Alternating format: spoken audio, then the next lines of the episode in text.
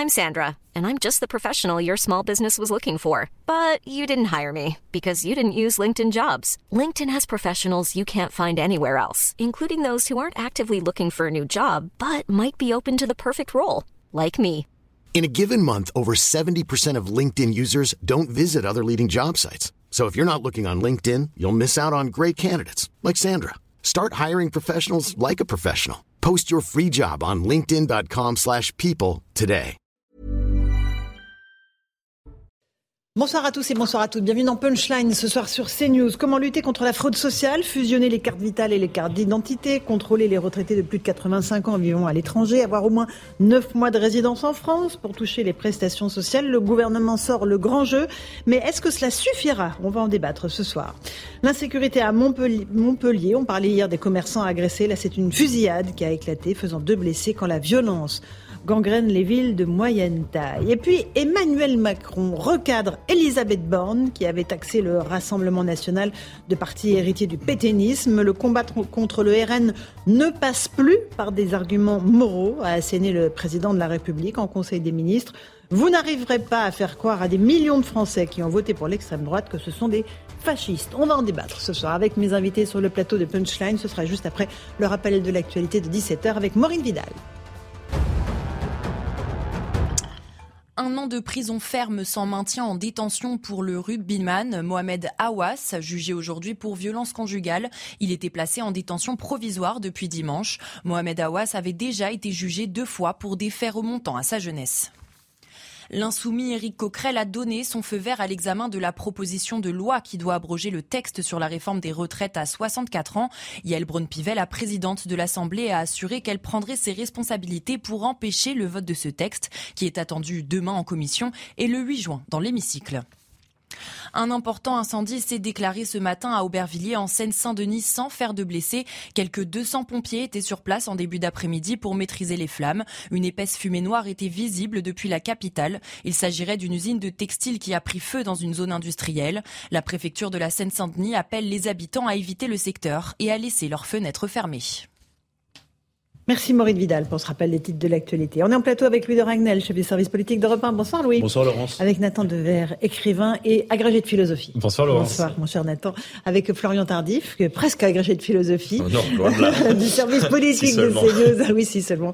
Merci d'être avec nous. Et Sabrina Agresti-Roubache. Bonsoir madame la députée Bonsoir. Renaissance des Bouches du Rhône. Bonsoir. On va parler de ce qui s'est passé en Conseil des ministres parce que euh, c'est assez intéressant de, de- de voir les mots qu'Emmanuel Macron a a employé à l'égard d'Elisabeth Borne, parce que on se rappelle de ce qu'a dit Elisabeth Borne ce dimanche sur Radio J. Elle dit le Rassemblement national est un parti héritier de Pétain.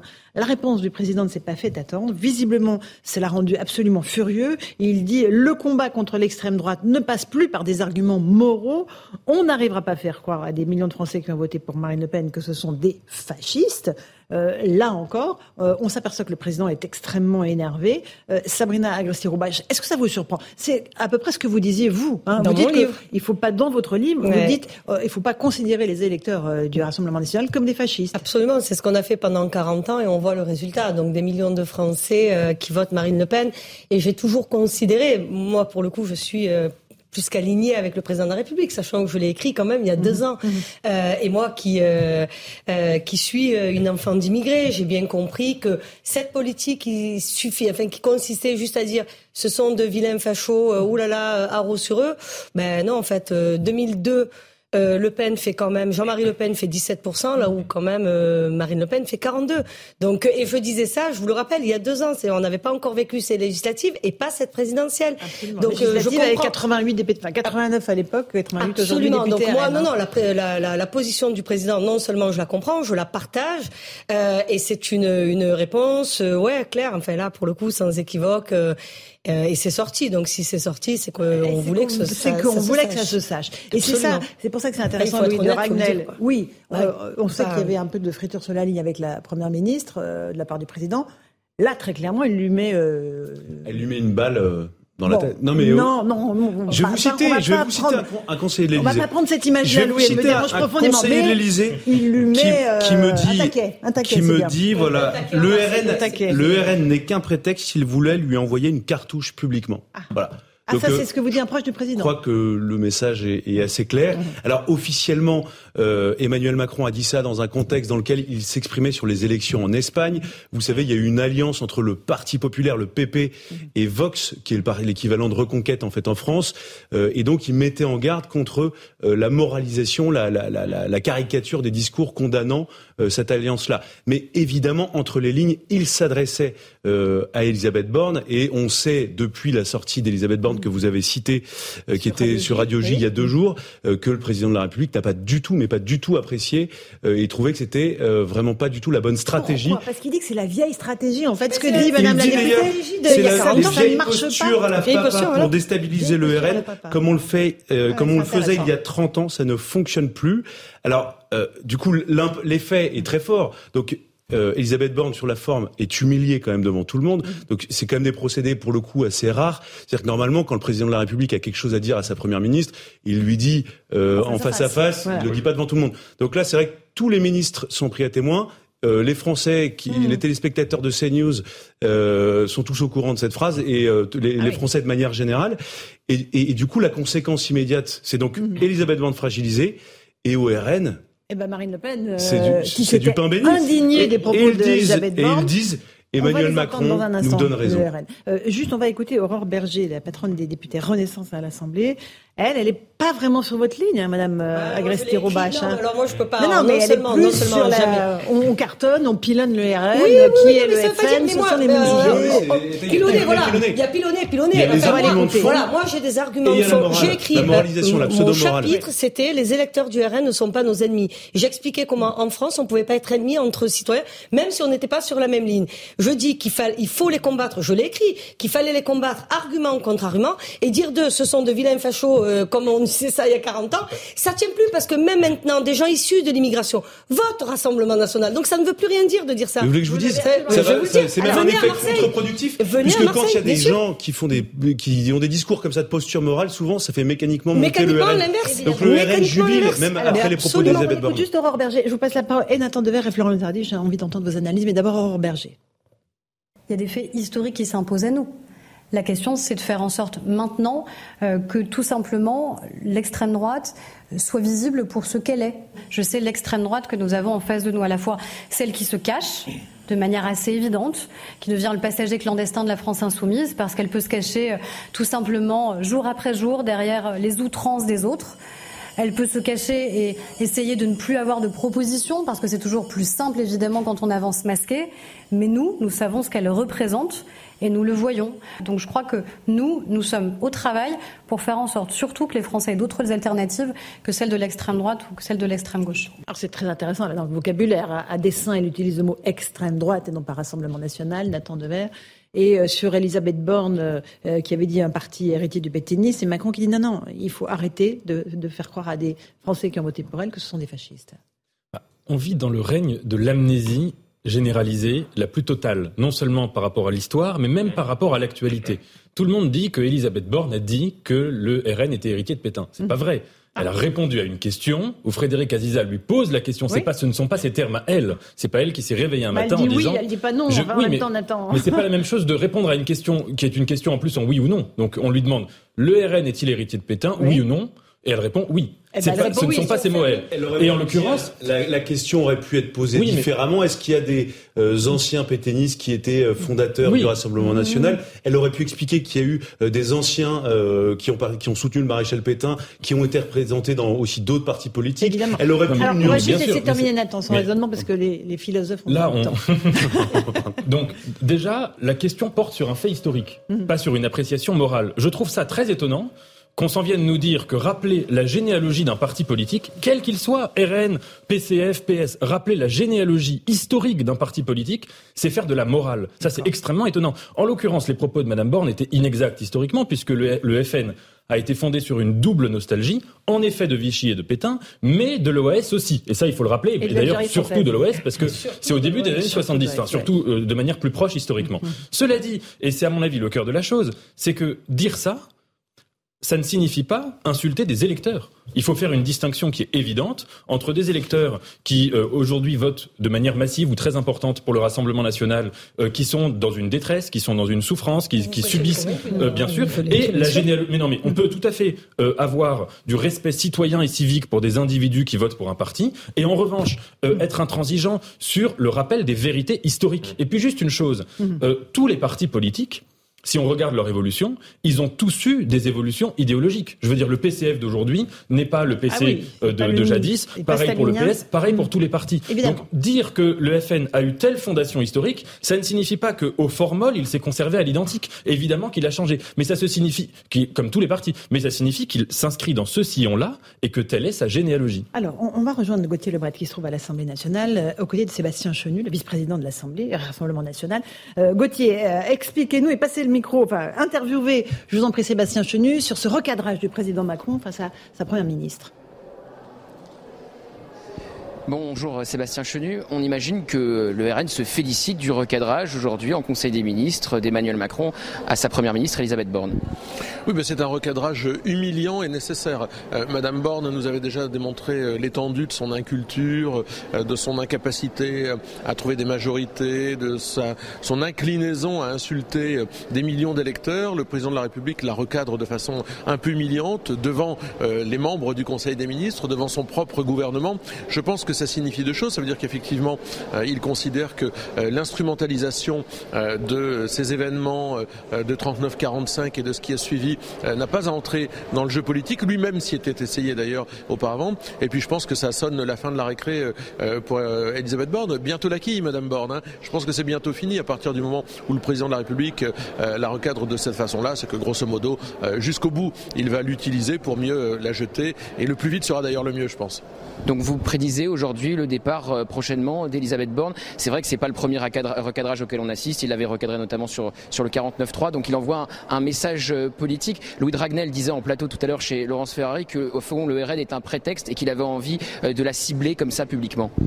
Oui, mais en tous les cas, bon, bah, il utilise Madame Borne comme il peut l'utiliser. Bon, à quoi sert-elle aujourd'hui? Probablement pas à grand-chose. Elle n'arrive pas à former une majorité. Elle a aucune autorité. Vous l'entendez annoncer ses discours à l'Assemblée nationale, même sous les rires de son propre gouvernement, il n'y a plus un député qui l'applaudit. Bon, Madame Borne est là pour éteindre la lumière, donc elle va terminer euh, ses travaux du jour, elle va terminer euh, euh, sa mission et puis elle sera balancée par-dessus bord pour qu'un autre vienne la remplacer. Ceci ne changera pas fondamentalement le cours des choses parce que c'est la politique d'Emmanuel Macron que nous nous combattons. Madame Borne aura été une figurante de passage.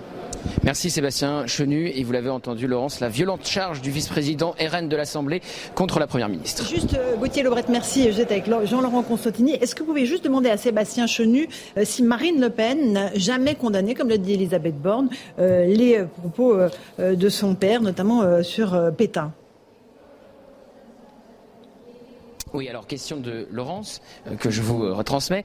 Euh, il est vrai que Marine Le Pen a exclu son père, du, mais a-t-elle totalement rompu avec ce passé-là? Il est vrai que tout récemment, on pointait que deux proches de Marine Le Pen étaient dans une manifestation organisée par le GUD et défilaient dans les rues de Paris. Donc est-ce que Marine Le Pen a totalement rompu avec ce passé?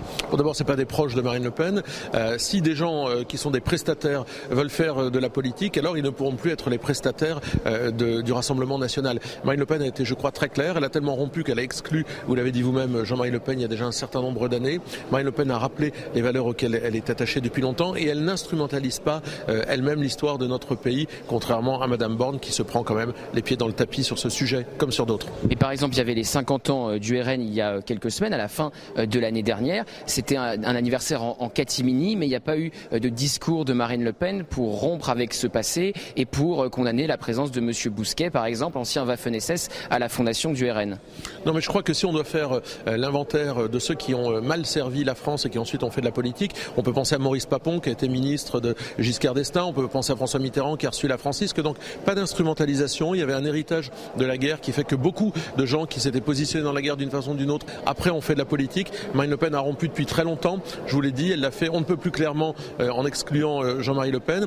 Pour l'instant, euh, il faut être jugé, et je crois que c'est le cas, euh, jugé sur ce que nous proposons, qu'on nous combatte sur nos idées, sur nos propositions, mais quand on n'est pas capable de nous combattre sur nos propositions, eh bien qu'on se taise. C'est ce qu'aurait dû faire Elisabeth Borne. Merci Sébastien Chenu. Cette fois, je pense que c'est la bonne, sauf si, Laurence, vous avez d'autres questions. Merci beaucoup, Gauthier Lebret.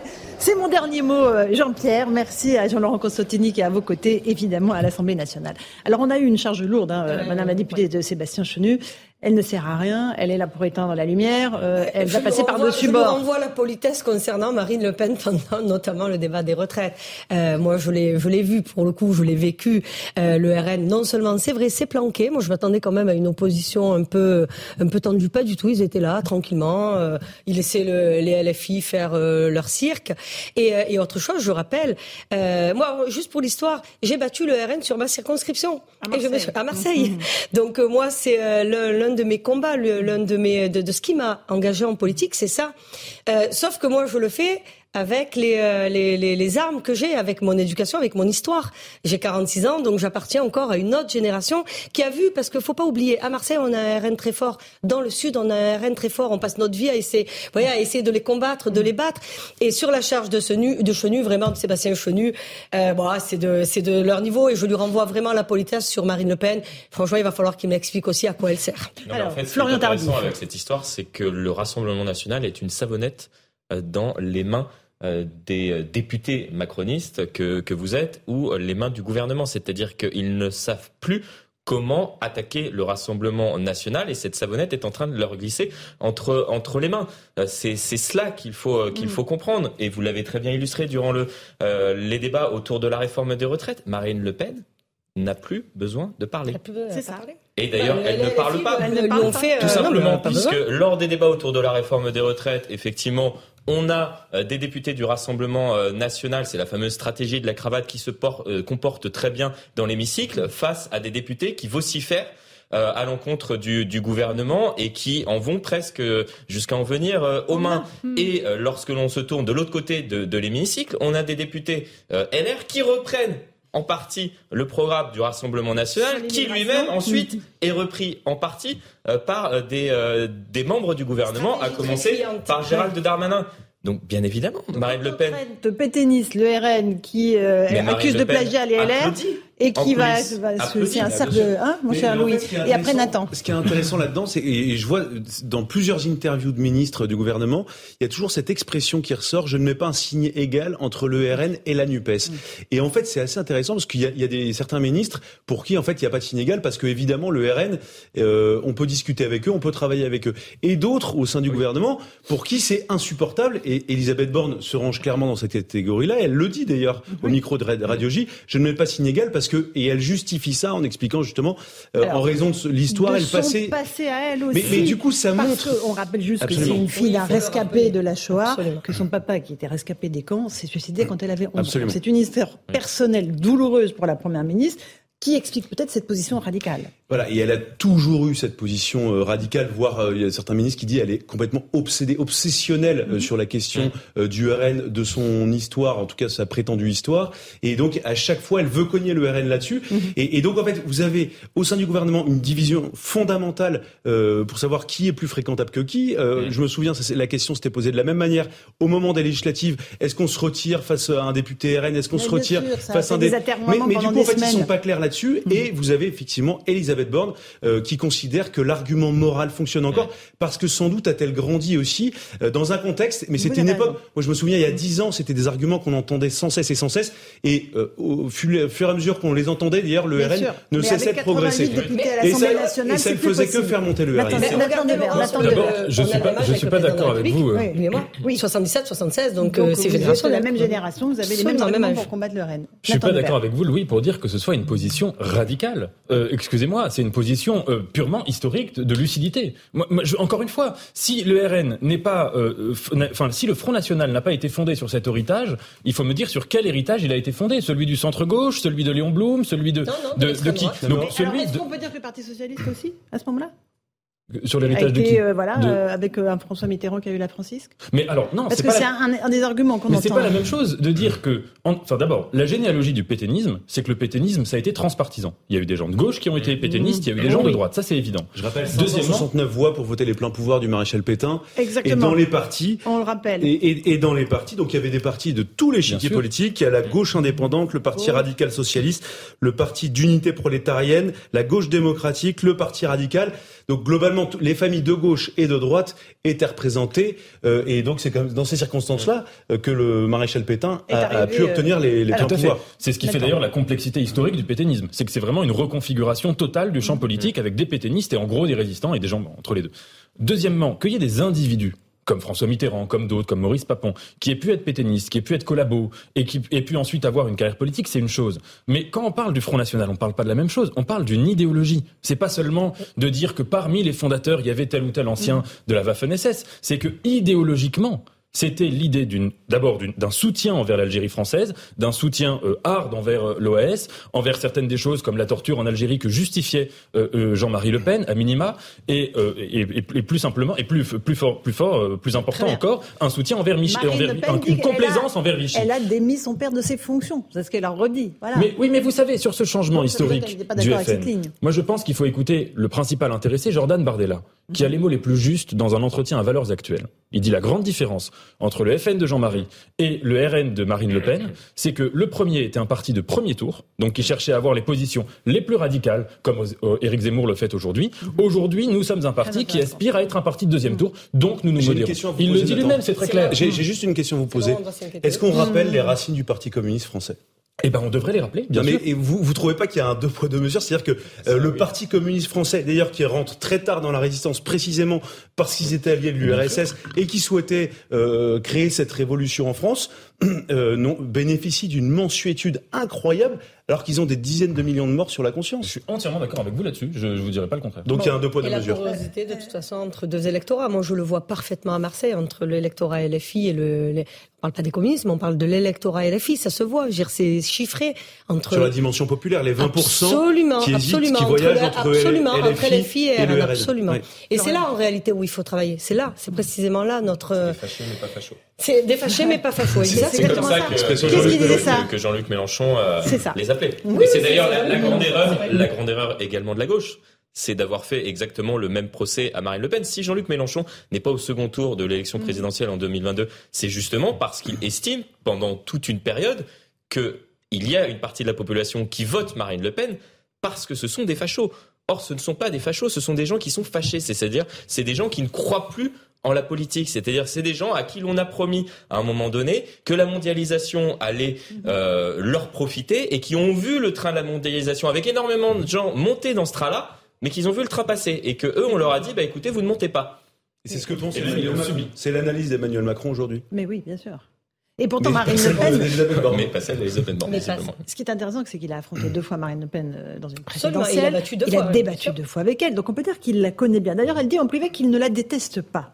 Euh, et, et que voilà. Mais parce que- euh, parce que, euh, il y a une façon de débattre de façon républicaine. Mais tout à fait, mais républicaine, argument, enfin, je veux dire, les deux débats ont démontré quand même une chose, l'incapacité, excusez-moi, du Rassemblement national à gérer des sujets complexes. Le président, regardez bien, rappelez-vous les deux débats, moi je, je les ai suivis comme vous, très attentivement. Il n'était pas sur le débat moral, il était sur le débat idée contre idée et il a déconstruit, si je puis dire, je vais piquer euh, cette... Attention. ça, oh là là, elle va, elle va- elle va piqué me demander des droits d'auteur, elle est capable de me demander des droits d'auteur. Il a déconstruit un à un tous ses arguments. Donc il a juste démontré une chose aux Français, Il a c'est cédé aussi parfois à la facilité. Enfin, quand, Bah, il quand il dit que quand euh, Marine Le Pen euh. passe, euh, parle, lorsqu'elle parle à Vladimir Poutine, elle parle à son banquier. C'est un petit peu un élément oui, mais aussi vous voyez facile de bien, ce point de vous vue-là. voyez bien, il y a une commission d'enquête Il y initiée par le RN. des deux côtés. voilà, C'est un, un débat politique aussi. qui a aussi un peu de ça. au président, aussi. Ça ils fait font de partie la du jeu. politique tous Et les, tous fait les deux. jeu, mais, euh, mais le président de la République, si vous vous rappelez bien parfaitement des deux débats, il n'est- il n'est jamais allé et il n'a jamais Il insulté de les électeurs du RN. Rappelez-vous, à chaque fois, c'était contre les idées, contre. Remarquez, il n'a pas eu peur de parler d'immigration. Il a pas, enfin, il a abordé tous les sujets pendant ces deux débats. Enfin voilà. Non mais attendant, il a défendu, oui, mais en attendant, il a gagné. Deux fois, il a battu. Excusez-moi, les positions d'Emmanuel Macron et d'Elisabeth Borne ne sont pas incompatibles. Encore une fois, ce n'est absolument pas la même chose de bah, dire ce qu'on dit sur un qui parti. la du doigt là, hein, en, disant oui, ça. C'est un, une stratégie politique de lutte contre la première ministre avec aussi d'autres enjeux. mais ce n'est pas la même chose de rappeler encore une fois qui est un parti et, et d'insulter des, des, des, électeurs. C'est pas, si vous voulez rappeler l'héritage du Rassemblement national, ce n'est pas ce qu'avait dit Bernard Tapie quand il disait les électeurs sont des salauds. Ce n'est pas la même chose. Voilà. Et dire en effet, moi je suis d'accord avec vous et j'irai même plus loin, c'est que les électeurs de Marine Le Pen, ce sont souvent des gens qui non seulement n'ont pas bénéficié de la mondialisation, mais qui en ont pâti et qui ont vu d'ailleurs un recul, une régression dans leur vie. Euh, voilà. Mais, mais encore une fois, c'est ça qu'il faut euh, questionner. D'ailleurs, c'est ce que dit l'entourage d'Elisabeth Borne. Ce que dit aujourd'hui le président de la République n'est pas incompatible avec ce qu'a dit la première ministre il y a deux jours. C'est-à-dire que certes, elle a rappelé euh, comment euh, s'est euh, construit le Front National à l'époque, puis ensuite Rassemblement National? Elle n'a pas rappelé effectivement le fait que Marine Le Pen s'était éloignée des positions tenues à l'époque par son père, mais ensuite elle est d'accord sur le constat aujourd'hui que pour battre le Rassemblement National, il faut des solutions concrètes et répondre justement à ces frustrations causées par la mondialisation, notamment. Dans cette magnifique majorité, si on élargit un peu la focale, mon cher Louis de Ragnel et Florian et Sabrina, il y a quand même un peu de rififi entre le président et la première ministre. Est-ce qu'ils euh, sont en train de se déchirer euh, Il n'y a plus rien qui va entre deux Ils peuvent plus la supporter Ils n'ont jamais eu de relation euh, fusionnelle. Elisabeth, premièrement. Oui, c'était pas son premier non, mais l'acte fondateur, voilà. Elisabeth Borne n'est pas du tout le premier choix d'Emmanuel Macron. C'est même son troisième, voire quatrième choix. Il y en a certains qui disent que c'était son cinquième choix. Ah oui. donc, donc Je la voilà. liste des quatre autres. On en parlera si vous voulez. il faut encore qu'on passe quelques heures. il faut qu'on vérifie. Ah, il faut vérifier une bonne information. Euh, ensuite, euh, globalement, c'est, un, ils ont tous les deux un mode de fonctionnement qui est très différent. Lui est beaucoup dans la séduction, très tactile, euh, essaye d'être chaleureux. Comment très marseillais, si vous voulez. Et, Elisabeth Borne est beaucoup plus froide, beaucoup, un peu plus sèche, un peu plus rigide, euh, un peu plus techno. Et, et ensuite, euh, Emmanuel Macron a, en veut à Elisabeth Borne pour plusieurs épisodes. Je pense notamment à la réforme des retraites. C'est Elisabeth Borne qui plaidait auprès d'Emmanuel Macron pour avoir plus de temps de débat, mhm. sauf que ça a conduit tout le monde euh, à, au 49-3 et à l'impasse politique dans laquelle euh, tout le monde, enfin toute la classe politique est aujourd'hui. Donc, et, et ce qu'on sait aussi, dernier épisode quand même, c'est quand Emmanuel Macron lui confie il a changé d'avis très très tard. Emmanuel, Macron, oui, mais regardez, Emmanuel Macron lui confie une mission pour 100 jours et il sait pertinemment, lui confiant cette mission, qu'elle était impossible. Et d'ailleurs, ce qu'on sait, c'est que plusieurs fois, Emmanuel, euh, Elisabeth Borne, dans des échanges bilatéraux avec Emmanuel Macron, lui a dit franchement, c'est quasiment impossible la mission que vous m'avez confiée, c'est très difficile. Et, et, et, voilà, et tout ça montre quand même euh, que euh, la relation entre les deux, euh, c'est absolument pas une relation d'amour. C'était pas, c'était pas la relation avec Jean Castex, objectivement. Attends, attends, un dernier mot là-dessus. pas le même. Une chose qui m'amuse, ce contexte politique. Une chose qui m'amuse sur les relations d'Emmanuel Macron avec ses premiers ministres depuis 2017, c'est que de l'histoire de la Ve République, on n'aura jamais vu une situation où les premiers ministres auront à ce point peu menacé politiquement le président. Ce que j'appelle menacé politiquement, c'est quand un, un premier ministre devient présidentiable pendant le mandat du président. Donc il a vraiment eu là-dessus une sorte de docilité totale euh, de ses premiers ministres respectifs. Et pourtant, Édouard Philippe, Philippe n'a jamais représenté un risque politique pendant le mandat ou les mandats d'Emmanuel Macron. Jamais. Et pourtant, c'est vrai que euh, du côté de la Macronie, on a une tendance à les percevoir très rapidement, euh, soit comme des traîtres pour Édouard Philippe, soit comme des gens extraordinairement rebelles pour Elisabeth Borne. Je pense qu'on a rarement vu, des, encore une fois, Matignon être aussi docile envers l'Élysée depuis 58. Ah, non, mais ça fonctionne bien. Enfin, moi, moi qui suis au cœur du système, non, ça fonctionne. Enfin, franchement, l'Élysée, Matignon, on pose une question à l'un, vous posez la question à l'autre, vous avez la même réponse. C'est ça la maxime de la cinquième. On fait une petite pause. On se retrouve dans un instant. Bon punchline sur CNews. On parlera un peu de fraude sociale. Il y a un grand plan que le gouvernement a annoncé. Et puis de sécurité euh, avec euh, ce qui se passe à Montpellier. À tout de suite. 17h30, on est en direct dans Punchline sur CNews. Tout de suite, le rappel des titres de l'actualité avec Maureen Vidal. La surpopulation carcérale continue de s'aggraver. Un nouveau record historique avec au 1er mai plus de 73 000 détenus incarcérés dans les prisons françaises. La densité carcérale s'établit à 120,2% selon le ministère de la Justice. Après la mort d'Ivan Colonna, la commission d'enquête parlementaire a pointé une série de défaillances, d'inaction et d'erreurs des autorités dans son rapport. Elle suggère d'améliorer la coordination entre les différents services de renseignement et de rendre obligatoire l'évaluation d'un détenu classé terroriste islamiste avant son intégration en détention. Pour rappel, Ivan Colonna a été violemment agressé en mars 2022 par un homme radicalisé. Le long périple de la flamme olympique en 2024. En tout, ils seront 10 000 à se relayer pour la porter. La flamme sera allumée à Olympia en Grèce et arrivera par la mer à Marseille le 8 mai. Elle devra traverser une soixantaine de départements français de mai à juillet 2024. Et ce sont les champions de natation Laure et Florent Manodou qui ont été désignés capitaines de ce grand relais. Merci Maureen Vidal pour ce rappel des titres de l'actualité. On accueille le commissaire David Lebars. Bonsoir commissaire. Merci d'être avec nous, secrétaire général du syndicat des commissaires de la police nationale. Euh, merci d'être avec nous. On est toujours avec la, députée Renaissance Sabrina Agresti-Roubache. Euh, euh, on va évoquer ce qui se passe au plan sécurité. Et j'aimerais juste qu'on fasse un petit détour. On devait parler de la lutte contre la fraude sociale. Le gouvernement a lancé et annoncé son grand plan contre cette fraude sociale. On fait un tout petit point avec Vincent Fernandez et puis je vous passe rapidement la parole. En visite à la Caisse nationale d'assurance maladie ce matin, Gabriel Attal défendait son plan qui vise à lutter contre la fraude aux prestations sociales. La principale mesure, bien que difficile à mettre en place, c'est la fusion entre la carte vitale et la carte d'identité pour éviter que certains profitent de soins gratuits. Vous pouvez avoir des situations où des personnes viennent sur notre sol se faire soigner en utilisant une carte vitale qui n'est pas la leur, qui est celle d'une personne qui a droit à l'assurance maladie en France. Ça peut être un proche, ça peut être quelqu'un qui vous loue contre rémunération sa carte vitale. Donc l'enjeu, c'est d'arriver à mieux identifier l'identité de la personne et les droits à la sécurité sociale. Les retraités de plus de 85 ans vivant à l'étranger seront également plus contrôlés car en cas de décès, les proches de certains d'entre eux continuent à percevoir des allocations. Le plan prévoit également d'harmoniser les conditions de résidence en France pour bénéficier de certaines aides. Il faudra désormais avoir vécu 9 mois dans le pays pour toucher les allocations familiales, minimum vieillesse et les aides au logement. Par ailleurs, Gabriel Attal entend renforcer la lutte contre les faux arrêts maladie. On va cibler deux leviers. D'abord, des professionnels de santé qui euh, prescriraient beaucoup plus d'arrêts maladie euh, que la moyenne des professionnels de santé. Le deuxième levier qu'on va euh, poursuivre, c'est les faux arrêts maladie, faux arrêts de travail qui sont vendus sur les réseaux sociaux. Chaque année, la fraude aux prestations sociales, c'est 6 à 8 milliards d'euros qui échappent aux caisses de l'État.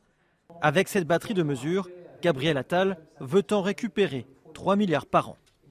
Alors Florian Tardif, euh, vous dites oui, ça serait bien d'avoir déjà une carte d'identité, hein, qu'elle soit fusionnée avec la carte vitale, why not? Mais déjà, on n'arrive pas à avoir de papier d'identité dans notre pays. On n'a hein. pas donné d'échéance concernant cette mesure, c'est-à-dire qu'à partir de 2024, 2025, 2000, même peut-être 2027, allez, euh, voyons loin. Vous êtes de mauvaise foi. Non, mais il y a un milliard investi, mais le problème c'est que j'ai suivi le, déplacement ce matin de, de Gabriel Attal, c'était d'ailleurs assez intéressant ce que disaient les personnes qui sont en charge aujourd'hui de, de, de, recouvrir les, les fraudes qui sont parfois en, euh, opérés en, en, bande en bande organisée euh, dans notre pays. C'est-à-dire que le ministre, Il y a une Marseillaise à côté, le, le, le, ministre explique que le gouvernement souhaite avoir un temps d'avance sur les fraudeurs. Sauf que malheureusement, même avec ce plan, ce sont les fraudeurs qui ont un temps d'avance puisque euh, on l'a vu avec la, la carte nationale d'identité fusionnée avec la carte vitale. Le problème, c'est qu'on n'a pas de carte nationale d'identité délivrée en peu de temps. Donc, euh, ok, on va on va mettre cette mesure en place, mais combien de temps on va on va on, va mettre pour pour la mettre en place? Et deuxièmement, sur la résidence, il y avait justement ces, ces personnes qui qui travaillent pour la Caisse nationale d'allocation familiale qui expliquaient qu'on n'arrivait même pas à savoir euh, concernant plusieurs fraudes qui étaient étayées si les personnes résidaient en France ou pas. Donc certes, hum, pourquoi pas, demandons aux personnes de, résider au moins neuf mois sur le sol français, mais on ne sait même pas euh, identifier s'il réside en France ou pas. Kafkaïen. D'où la nécessité, merci vous me renvoyez la balle, la nécessité d'un grand plan. Donc il y a eu euh, un grand plan sur la fraude fiscale, maintenant un grand plan sur la fraude sociale. Euh, c'est quoi la fraude sociale? C'est effectivement de pouvoir euh, fusionner, et ça c'était l'une de mes idées, je l'avais proposé au ministre. Donc vous voyez, à, la CPM à Marseille, oui, on a quand même de très bonnes idées, puisque de, de fusionner la carte d'identité et la carte vitale. évidemment, les 1 milliard investis sur la transformation numérique, c'est important, puisque justement, vous avez raison si on met encore deux ans à avoir une carte d'identité, effectivement, on ne va pas y arriver. L'autre chose, c'est aussi tous les arrêts maladie de complaisance. Vous savez très bien que ça existe. Donc, deux euh, minutes, on a fait le test sur CNews. En deux minutes, vous en avez un par téléconsultation. Ah, ah, non, mais absolument. Donc voilà, scandale absolu. Donc moi, ce que je crois, est-ce que ça, ça va tout solutionner d'un coup de baguette magique? Évidemment que non. Personne ne viendra vous vendre ça. En revanche, je pense que le ministre, vraiment, Gabriel Attal, a eu raison de s'attaquer euh, à la fraude fiscale, la fraude sociale. Il est obligé. Non, mais quand même obligé, moralement obligé. C'est quand même notre ah ministre du budget. Il parle à la gauche sur la fraude fiscale, il parle à la droite sur la fraude sociale. Non, mais regardez, je suis responsable de texte sur le PJL douane. Ben, moi, je suis macroniste. Oui, non, mais assumez-le du coup. Oui. De quoi Bah, pour la gauche, c'est la fraude fiscale, la lutte contre la fraude fiscale. Oh non, vous savez quoi Non, non, non, non, non, non, non, dans la vraie vie, non, voilà, il y a la vraie vie aussi. C'est Monsieur Bilongo qui vous fait passer ça. Les Français ont très certainement découvert aujourd'hui qu'on pouvait ne pas résider en France euh, six mois de l'année et toucher des allocations familiales. Non, mais ce qui est intéressant, c'est qu'il y a une radiographie quand même qui est faite et, il y a non mais pendant des années, dès qu'on disait ça, on passait pour des fous. Et Gabriel Attal le dit noir sur blanc. La fraude au RSA, c'est 1,2 milliard par an. La fraude aux, cotisations sociales, 800 millions d'euros par an. La fraude aux prestations euh, de santé, c'est au moins 300 millions d'euros par an. Et Gabriel Attal souhaite accroître les, les, les, les, contrôles. Et, et, et alors moi, j'ai découvert une chose qui m'a, je suis tombé de ma chaise, euh, sur les 500 000 retraités qui vivent hors de l'Europe, eh bien, il y en a 300 000 qui résident en Algérie et beaucoup d'entre eux, d'après les, les, échanges qu'on a pu avoir, euh, sont, sont oui, non mais sont, en France, enfin, des, sont des, sont des gens, une population déjà qu'on connaît très mal. C'est ça rejoint ce que oui, disait. Oui, mais ils ont euh, travaillé en France pour avoir droit et, quand même à une retraite. Et le deuxième élément, c'est qu'on sait assez peu de choses même sur leur cotisation. On sait assez peu de choses euh, sur le fait qu'ils ont travaillé vraiment sur le territoire français. Et souvent, c'est lié à des accords qui ont eu lieu entre l'État français et l'Algérie pour dans, dans un contexte post-guerre d'Algérie pour entre guillemets essayer d'arrondir les angles. Nathan Dever, un petit mot sur la fraude sociale, commissaire une, une remarque, j'ai l'impression que, que, Gabriel Attal, que ce soit dans son plan euh, contre la fraude fiscale ou sociale, a identifié, et me semble-t-il à raison, euh, un sujet qui devient un sujet d'indignation majeur euh, chez les Français, euh, et qui est, quelle que soit la catégorie et les ancrages idéologiques, qui pose presque la question du consentement à l'impôt, c'est l'utilisation de l'argent public. Et si vous voulez, je pense qu'à un moment, alors pour, pour, la, pour la fraude sociale, c'est pas les mêmes, le, même problème que pour la fraude fiscale, parce que pour la fraude fiscale, c'est vraiment l'idée qu'il y, qu y, a une injustice face à la, à la, question de l'impôt, que d'un côté on, on peut s'en prendre de manière très très dure aux classes moyennes et que d'autres certains y échappent en fait extrêmement facilement, voilà, et, et qu'ils ont les moyens de d'y échapper en, euh, avec toutes les, les, conseils, parfois même dans la légalité.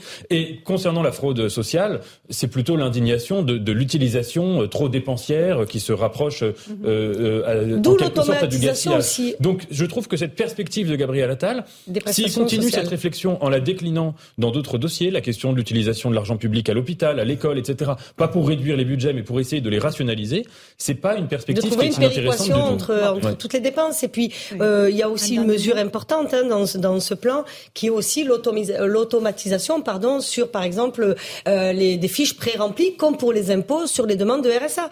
Moi, je, moi, j'ai toujours milité quand même pour euh, une automatisation des aides, parce qu'avec les services fiscaux, on arrive en réalité à recroiser, et à recouper les, infos, et effectivement, ben, ça, ça, ça, nous épargne quand même pas mal de fraudes en remplissant. On va avancer parce que j'aimerais qu'on parle de ce qui s'est passé à Montpellier euh, dans le procès du rugbyman Mohamed Ouas, qui était jugé pour des violences conjugale. On va rejoindre Célia Barotte qui se trouve sur place. Euh, bonsoir Célia. Expliquez-nous d'abord ce qu'a décidé la justice et puis les faits. Rappelez-nous les faits de ce qui s'est passé. Le tribunal correctionnel de Montpellier a condamné Mohamed Ouass à un an de prison sans mandat de dépôt, une condamnation plus faible que les 18 mois de prison ferme requis par la procureure de la République. Sur le banc des prévenus, Mohamed Ouass, habillé d'un pull noir et d'un jean bleu, s'est décrit comme un mari et un père dévoué. Il a reconnu les faits qui lui ont été reprochés, des faits euh, qui datent du vendredi 26 mai, je vous le rappelle, à l'encontre de sa femme Imanoas. Il s'est excusé à plusieurs reprises et a dit regretter son geste. Le rugbyman a attendu sa femme devant son lieu de travail, l'a surpris en train de fumer une cigarette, ce qui a provoqué sa colère. Puis il lui a couru après avant de la faire tomber, de la gifler et de l'emmener de force dans son véhicule. Une scène à laquelle ont assisté de nombreux habitants du centre-ville de Montpellier. Les deux avocats euh, des, parties, euh, de la partie civile comme de la partie euh, de la défense se disent satisfaits de cette condamnation. Les deux familles, quant à elles, sont soulagées et euh, espèrent euh, une meilleure amélioration dans le, dans le couple. Merci beaucoup Célia Barotte pour euh, ce résumé de ce qui s'est passé. Commissaire Le Bars, on est quand même sur des faits qui sont graves. faire ça à sa femme parce qu'elle fume une cigarette, c'est totalement inacceptable. Bon, la justice a décidé qu'il n'y aurait pas de maintien en détention, un, an, malgré les un an de prison ferme. ce sont des violences conjugales, c'est un véritable fléau. C'est un fléau, mais là, on voit que la justice passe. Alors, je vous aurais pas répondu. Parce que ça s'est fait en public et que c'est quelqu'un de connu. C'est vrai. Euh, ah je vous aurais pas répondu ah il y a quelques heures parce qu'il a le droit à la présomption d'innocence. Maintenant qu'il est condamné, il, pourra peut-être faire appel, mais il est condamné, donc la justice reconnaît euh, les faits. De toute façon, il y a des preuves, on le savait. Hein. L'enquête a permis d'étayer les faits, même si son, son épouse n'a pas déposé plainte, il y avait des images. Et puis, c'est également une personnalité entre guillemets publique, donc eh raison de plus pour montrer l'exemple, parce qu'il incarne aussi des valeurs du sport et de la jeunesse. Donc, de toute façon, ce qu'il a commis est inacceptable. La justice le condamne. Euh, après, il y a aussi un retentissement sur le monde rugbystique. D'abord pour lui-même, parce que je mhm. crois qu'il peut dire au revoir à sa carrière internationale. Il a quelques, quelques écarts également sur le terrain. C'est, ça a l'air d'être quelqu'un qui a du mal à se contrôler. Et puis quand on voit le motif, euh, si sa femme n'a pas le droit de fumer, on peut peut-être imaginer la façon dont il conçoit le couple et la relation euh, aux femmes en particulier. Il a, il a déjà un casier, il avait été déjà condamné à 18 mois d'emprisonnement avec sursis pour des cambriolages et il avait comparu pour violence aggravée et destruction de biens d'autrui commis en réunion. Oui, mais jusqu'à présent, enfin, je suis pas là pour le défendre, hein, mais je le connais pas, mais il tenait un discours de réinsertion par les valeurs du sport, euh, de rédemption, etc. on voit que le concernant, il a l'air d'avoir du mal à finalement tenir ses propres engagements. Euh, euh, j'aimerais qu'on reste à Montpellier. vous voulez dire quelque chose là-dessus Sur les violences conjugales, vous voyez bien que ça n'épargne aucun milieu social, puisque maintenant on parle quand même d'un professionnel du rugby. Vous voyez, on peut parfois imaginer. Moi, j'ai créé à la région Sud donc une délégation lutte contre les violences faites aux femmes, et moi, ce que j'ai vu et ce que j'ai entendu était différent et aucun milieu socio-professionnel n'est épargné. C'est-à-dire, il y a de tout, des avocats, des magistrats, des architectes, comme on a des ouvriers, des maçons, vous voyez ce que je veux dire Donc, et, surtout, la justice passe, et vous avez raison sur l'exemplarité. Regardez avec l'affaire Katnens, c'était qu'une. Euh, remarquez bien comment les choses se sont passées. C'était une gifle, mais finalement, c'était de sa faute c'était de sa faute parce qu'elle était très très méchante avec lui et qu'elle était vraiment pas sympa et qu'elle en voulait à son argent. Donc les défenses sont toujours les mêmes, mhm. quelle que soit la personne qui est accusée. Donc mhm. et vous avez raison de le rappeler, la justice passe. Et je et sous le quinquennat du président de la République, si vous me le permettez, le premier. Et puis là, on continue. Euh, les plus grandes avancées, les avancées majeures ont été faites pendant euh, le, les quinquennats d'Emmanuel Macron. Beaucoup, malheureusement. Oui, mais parce qu'on ne peut pas changer les hommes. Parce que vous savez, ah, mais si on peut les changer, il faut les éduquer. En fait. Non, il faut les punir. non, mais les petits. Et les punir, et les punir. Oui, oui, cadre familial. Hein. Non, mais je parle au nom des hommes. Non, mais je suis premier à dire que c'est. Non, mais les hommes, a grave. Je parle de l'être humain. Il faut les éduquer. On est toujours sommé de se justifier alors que. Non, pas du tout. On a été. Non, je me sens pas concerné. Ah, non, mais non, mais si, oui, mais non, je me sens pas concerné dans le sens où à chaque fois, le discours, c'est vraiment tous les hommes. Il y a une forme de bah, généralisation. Eh bien non. Bah, moi, je pense que non. C'est pas du tout ce que je dis. Il y a des générations qui sont différentes, notamment. Non, Florian, un petit mot, euh, Nathan. Non, mais moi, je suis consterné par ce qui se passe. Effectivement, qu'on en soit toujours là. C'est ça qui est, qui est terrible. C'est-à-dire que en plein jour, enfin frappé, enfin ça me, oui, je suis consterné en fait qu'on n'arrive pas à avancer malheureusement sur ces sujets. Alors certes, on en parle, certes, il y a des avancées, certes, on met en, place des, des, mesures, mais effectivement, euh, je pense que c'est c'est comme et on parlait euh, la semaine dernière de, de harcèlement scolaire. C'est au-delà de ça, il faut qu'il y ait un réveil de la société. C'est-à-dire qu'au-delà des mesures qu'on peut prendre politiques pour mmh. tenter d'enrayer le phénomène, il faut un réveil de la société. Et ce réveil de la société, il passe, et je pense que vous avez raison, par l'éducation. Par l'éducation, On est d'accord. C'est une évidence. En, fait, ça fait partie des, violences dont on ne parlait absolument pas assez euh, jusqu'à ces dernières années. Et malheureusement, c'est tragique à dire, mais je ne pense pas que ce soit uniquement un changement d'action, une action politique mmh. qui puisse euh, avoir un effet immédiat sur des phénomènes aussi aussi graves. J'ai pas dit que ça transformait Bien sûr, mais je pense que c'est avant tout un, presque un changement d'imaginaire collectif ou un changement de mentalité. Mmh, mmh. Et, vous imaginez, nos politiques n'arrivent pas à le faire.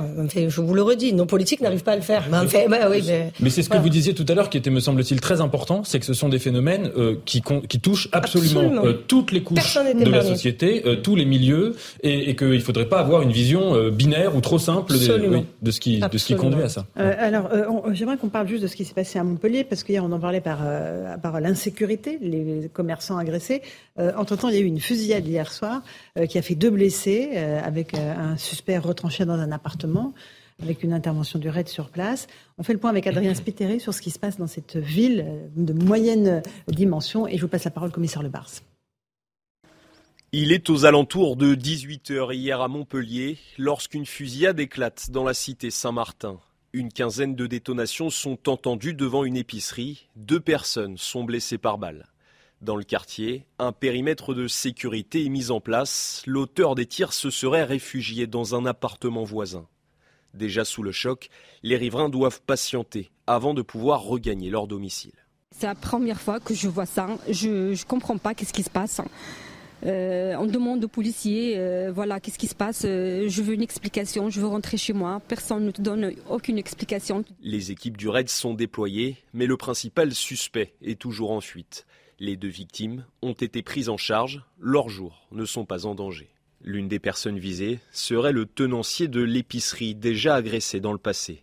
L'hypothèse du règlement de compte lié au trafic de stupéfiants est à cette heure privilégiée tous les points laissent supposer, laissent imaginer qu'on est dans le règlement de compte en sachant que cet épicier avait été déjà, a été déjà ciblé il y a quelque temps pour des motifs euh, qui, euh, qui ressemblent tout à fait à, ce genre de situation en matière de stupes. La cité Saint-Martin est connue pour son insécurité. Le 22 juin 2020, un homme avait été assassiné à bout portant. Euh, commissaire Le on est frappé par le fait que la violence elle est dans toutes ces villes. Voilà, bon, c'est pas forcément la plus tranquille des villes, Montpellier, mais on n'avait pas l'impression que c'était la guerre des gangs non plus.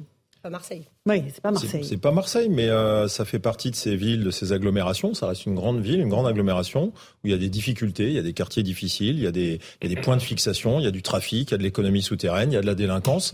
Et ensuite, euh, quand il y a tout ça, tous ces ingrédients, qu'il y a de l'économie souterraine, il peut y avoir des règlements de compte. Vous me pardonnerez d'être prudent parce que enquête en cours avec euh, identification en cours pour le coup, je ne mm. vais pas aller très loin sur sur l'analyse hein, et, j'ai pas plus d'informations d'ailleurs à titre personnel, mais euh, ensuite, c'est le sujet global, c'est-à-dire que cette, cette circonscription-là, je suis pas en mesure de vous donner dans le détail, euh, on va pas passer par un sujet police pour régler le problème. Encore une fois, est-ce qu'il y a une bonne collaboration entre la ville, la collectivité locale, les forces de l'ordre? Est-ce qu'il y a un plan de vidéoprotection? Est-ce qu'il y a des mesures qui sont prises au-delà de la police? Moi, je connais beaucoup de villes où on s'est bouché le nez. Alors, on, c'est euh, les pouvoirs publics euh, qui avaient peur de la réaction de leur population.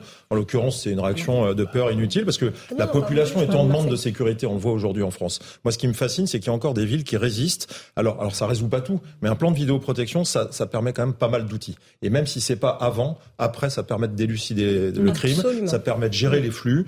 Euh, est-ce qu'il y a suffisamment de médiateurs? Est-ce qu'il y a suffisamment de maillage territorial? Si on attend tout de la police, on n'avancera pas. De même que si on attend tout de la justice, parce qu'en général, d'ailleurs, souvent on se rend compte que quand la justice passe et qu'on lui livre les auteurs, la justice passe, elle condamne. Donc le sujet, c'est un sujet global. Est-ce que ce, cette ville de Montpellier est pas en train de payer des politiques publiques euh, peut-être un peu euh, euh, un tout petit mot parce que j'aimerais qu'on parle d'un autre sujet sur, la vidéo surveillance complètement d'accord. Moi, je le vois à Marseille où la municipalité s'oppose, donc elle délivre de temps en temps en 55 euh, caméras. Et présent, tu vois, il faut. Ouais, absolument. Ce qui n'est pas le cas de Montpellier. Nous, on le voit à Marseille. On, on voit notre ville depuis trois ans se dégrader. Et Dieu sait si justement le ministre de l'Intérieur y a mis les moyens, 300 policiers en plus, je le rappelle, dans le plan Marseille en grand, avec une préfète de police euh, qui mmh. qui travaille avec ah les élus locaux, avec non mais vraiment avec les élus locaux, avec les députés pour mettre toute cette stratégie en place. Mais là, et vous savez ce que vous demandent les gens? Moi, la plupart des messages que je reçois, c'est on voudrait une caméra dans, à tel endroit, on voudrait là, il n'y a pas assez d'éclairage public, on voudrait une caméra parce que c'est le chemin des enfants pour le collège ou pour le lycée. Donc la population est en demande, pardon, de euh, est en demande de, de vidéosurveillance. Donc euh, et la seule chose, c'est que si la mairie dit non, ben c'est non. J'aimerais juste qu'on parle d'un autre sujet. On parlait des violences faites aux femmes il y a quelques instants. D'ailleurs, euh, à propos de M. Hawass, son club Clermont annonce qu'il ne portera plus ses couleurs. Donc vous aviez dit la sanction sportive, elle est immédiate après la sanction de la justice. Juste, les femmes, pour pas être embêtées, 80% euh, d'entre elles disent qu'elles ont peur de rentrer seules chez elles le soir. Elles ont une méthode qui s'appelle le subway shirt, c'est-à-dire que vous mettez une chemise en entrant dans le métro, parce que sinon vous êtes importuné si vous avez un, un décolleté ou une jupe un peu trop courte. Regardez les explications de Jeanne Cancard et Jean-Laurent Constantini, c'est stupéfiant. Un geste presque devenu un réflexe pour cette jeune fille, enfiler une veste juste avant de monter dans la rame. On retrouve de tout un peu dans le métro, donc forcément avoir une chemise c'est quand même euh, plus euh, rassurant je pense. Dans les transports en commun, près de 90% des femmes affirment avoir déjà été victimes de harcèlement. Alors pour tenter d'échapper à ces regards ou gestes déplacés, une technique est mise en avant sur les réseaux sociaux. Le subway shirt, en français, chemise de métro. Le principe, porter des vêtements amples pour cacher une tenue estivale. Je fais comme ça, hop Dans le métro Dans le métro. On se rhabille. Des fois, je prends même le pantalon et le sweat que je mets par-dessus ma robe. Une défense adoptée par de nombreuses Parisiennes, victimes de mauvaises expériences m'a déjà acheté des pièces euh, comme quoi j'étais une prostituée. Euh, j'étais en petite jupe euh, au-dessus du genou et un t-shirt basique un peu comme celui-là. Cette mère de famille rencontrée dans le métro donne même des consignes à sa fille qui ne connaît pas Paris. D'éviter une jupe trop courte, plutôt je dis pas forcément un pull comme elle a là, mais de se mettre une petite manche. Juste à côté de nous, une jeune femme tente de faire de la résistance, mais nous avoue que ce n'est pas évident. Je vais pas me priver de me mettre en tenue euh, d'été s'il fait chaud, mais je vais flipper forcément. À l'intérieur du métro et même dans la rue, aujourd'hui, une femme sur deux déclare renoncer à s'habiller comme elle le souhaite, par crainte des regards et des commentaires. Ça, c'est une réalité qu'il faut euh, vraiment euh, bah, avoir bien en tête. Qu'est-ce hein. qu'on peut faire? C'est ça la réalité. C'est, pardon de le dire de manière aussi cash, mais contre. Tout à l'heure des, violences. On, on espérait que la société évolue, elle régresse. C'est-à-dire qu'on est dans une société où les femmes sont obligées d'anticiper potentiellement un harcèlement euh, dans le métro et donc pour euh, tenter d'anticiper ce harcèlement possible dans le métro, en mm. viennent à couvrir leurs épaules. Et, leurs jambes. et leurs jambes. Nathan Devers est peut-être le commissaire qui il y, avait une étude en 2015 euh, du Haut Conseil à l'égalité entre les hommes et les femmes qui disait que 100% des femmes avaient été victimes de harcèlement dans les transports euh, en mmh. commun, en tout cas à Paris, je crois. Donc harcèlement, si on, on inclut insultes, euh, moqueries, enfin pas moqueries, bruit, etc.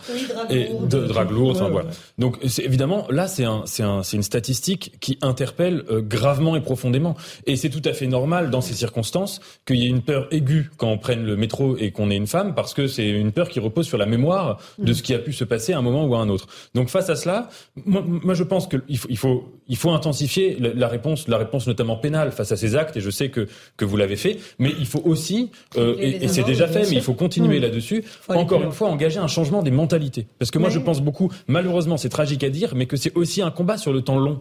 Et peut-être plus encore que sur le temps court. Commissaire Lebar, un tout petit mot là-dessus. Je, suis parfaitement d'accord. Alors, il euh, faut aussi savoir parfois dire euh, ce qui, ce qui va bien. Enfin, moi, j'ai j'ai autour de moi des exemples très concrets. Hein. Donc, euh, on se cache pour être tranquille sur le plan de mhm. vestimentaire, mais on se cache également pour cacher les bijoux.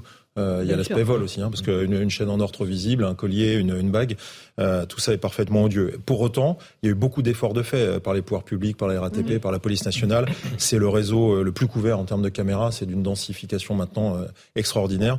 Je crois que ce qui manque vraiment, c'est les patrouilles. Il n'y a rien de mieux qu'une patrouille quand on est passager. une patrouille en tenue qui peut être dans une rame. Mhm. Alors évidemment, dans un monde idéal, on n'y sera jamais, mais une patrouille par rame, ça sera sans doute impossible, et encore moins par mhm. wagon.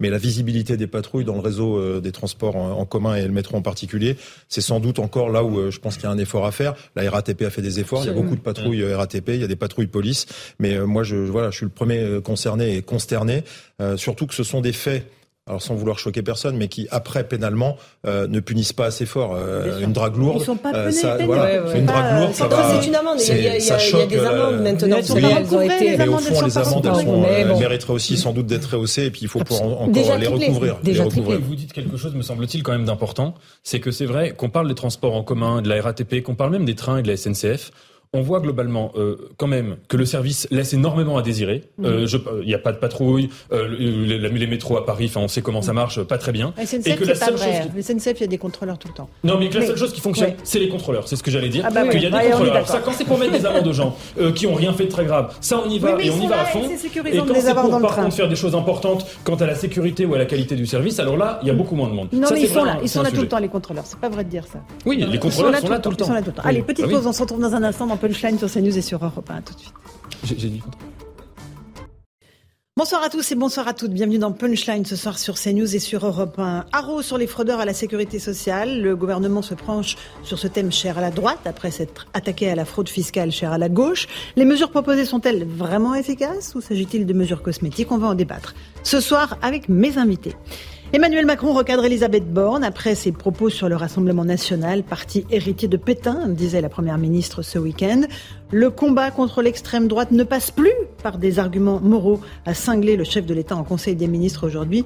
On reviendra sur ces échanges aigre-doux. On parlera aussi de la condamnation à un an de prison ferme euh, du rugbyman Mohamed Ouass, euh, jugé pour violence conjugale et de la cancel culture avec Nathan Dever. Voilà pour les grandes lignes de nos débats ce soir, mais tout de suite c'est le rappel des titres de l'actualité. Il est 18h.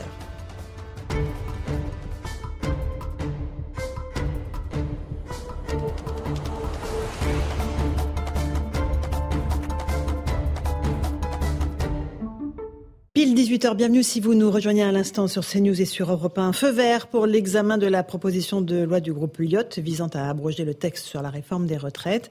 Éric Coquerel, le président de la commission des finances de l'Assemblée nationale, a revendiqué une application souple de la Constitution au nom de la défense de l'initiative parlementaire et du droit à l'opposition. De son côté, la présidente de l'Assemblée nationale, Yael Braun-Pivet, a assuré qu'elle prendrait ses responsabilités pour empêcher le vote de ce texte, attendu demain en commission et le 8 juin dans l'hémicycle. La CRS 8 envoie des renforts à Nantes. Entre 40 et 50 hommes vont venir compléter les effectifs de police à la demande de la maire, Johanna Roland, et suite aux fusillades survenues ces derniers jours dans les quartiers de la ville. Une réunion avait lieu ce matin avec le préfet de Loire-Atlantique. Et puis, je vous le disais, Mohamed Awas, condamné à un an de prison ferme sans mandat de dépôt. Le joueur de rugby a été jugé aujourd'hui pour violence conjugale. Il a reconnu devant le tribunal avoir levé la main sur sa femme. Euh, le pilier du 15 de France de rugby était en détention provisoire depuis dimanche. Son club, Clermont, annonce qu'il ne pourra plus porter ses couleurs. Enfin, la Russie accuse euh, les pays occidentaux d'être responsables de l'attaque irresponsable contre Moscou, la capitale russe a été visée ce matin par une attaque de drone. Le maire de la ville a précisé qu'il y avait des dégâts mineurs sur des bâtiments. Aucune victime a déploré. L'Ukraine, de son côté, dément toute implication. Voilà, 18h01 et 30 secondes. On se retrouve sur le plateau de Punchline sur CNews et sur Europe 1 avec Louis de Ragnel, chef du service politique d'Europe 1. Bonsoir Louis. Bonsoir Laurence. Avec le commissaire David Lebar. Bonsoir, commissaire. Merci d'être là. Nathan Dever, agrégé de philosophie. Et euh, nous avons le plaisir de recevoir Franck Louvrier-Maire, les Républicains de la Baule. Bonsoir, monsieur le maire. On commence, si vous le voulez bien, par la fraude sociale. Grand plan annoncé par le gouvernement aujourd'hui. Euh, Gabriel Attal qui dénonce cette fraude sociale comme un impôt sur les Français qui travaillent. On fait le point sur une des mesures phares euh, de ces propositions, fusionner la carte nationale d'identité et la carte vitale. Explication Maxime Leguet. La carte vitale bien connue des Français va peut-être disparaître. Pour lutter contre la fraude sociale, le gouvernement souhaite la fusion de la carte vitale et de la carte d'identité. C'est une des pistes évoquées par Gabriel Attal, le ministre des Comptes publics. C'est à la fois une mesure de simplification et une garantie supplémentaire sur l'identité de la personne et les droits associés. Avec cette mesure, le gouvernement espère récupérer plusieurs millions d'euros par an, une carte unique qui séduit plutôt les Français que nous avons interrogés. Bah, je trouve que c'est une très bonne solution. Je comprends même pas pourquoi ça n'a pas été fait avant. Le fait de fusionner les deux, je pense que c'est une bonne idée. Si c'est pour éviter les fraudes, ça peut être pas mal. On saura qui, euh, qui est, qui est français et qui, peut accéder euh, à la carte vitale. Une nouvelle mesure qui remplacerait le projet de carte vitale dématérialisée, d'abord envisagé par le gouvernement. Euh, Franck Louvrier, maire Les Républicains de la Baule, c'est une bonne, euh, un bon plan, je dirais, pour lutter contre la fraude sociale. Ce sont des excellentes idées. enfin, déjà, on a les mêmes titres d'identité qui sont de la même taille des années qu'on espérait tout mettre dans, le, dans la même poche. Euh, et maintenant, euh, fusionner la carte vitale et, et, la carte nationale d'identité est une bonne idée pour la simple et bonne raison, c'est qu'on s'aperçoit qu'il y a énormément de détenteurs de carte vitale en France et, et sans doute euh, plus que ceux qui permettraient d'en avoir. Donc euh, à partir de ce moment-là, on croise des fichiers.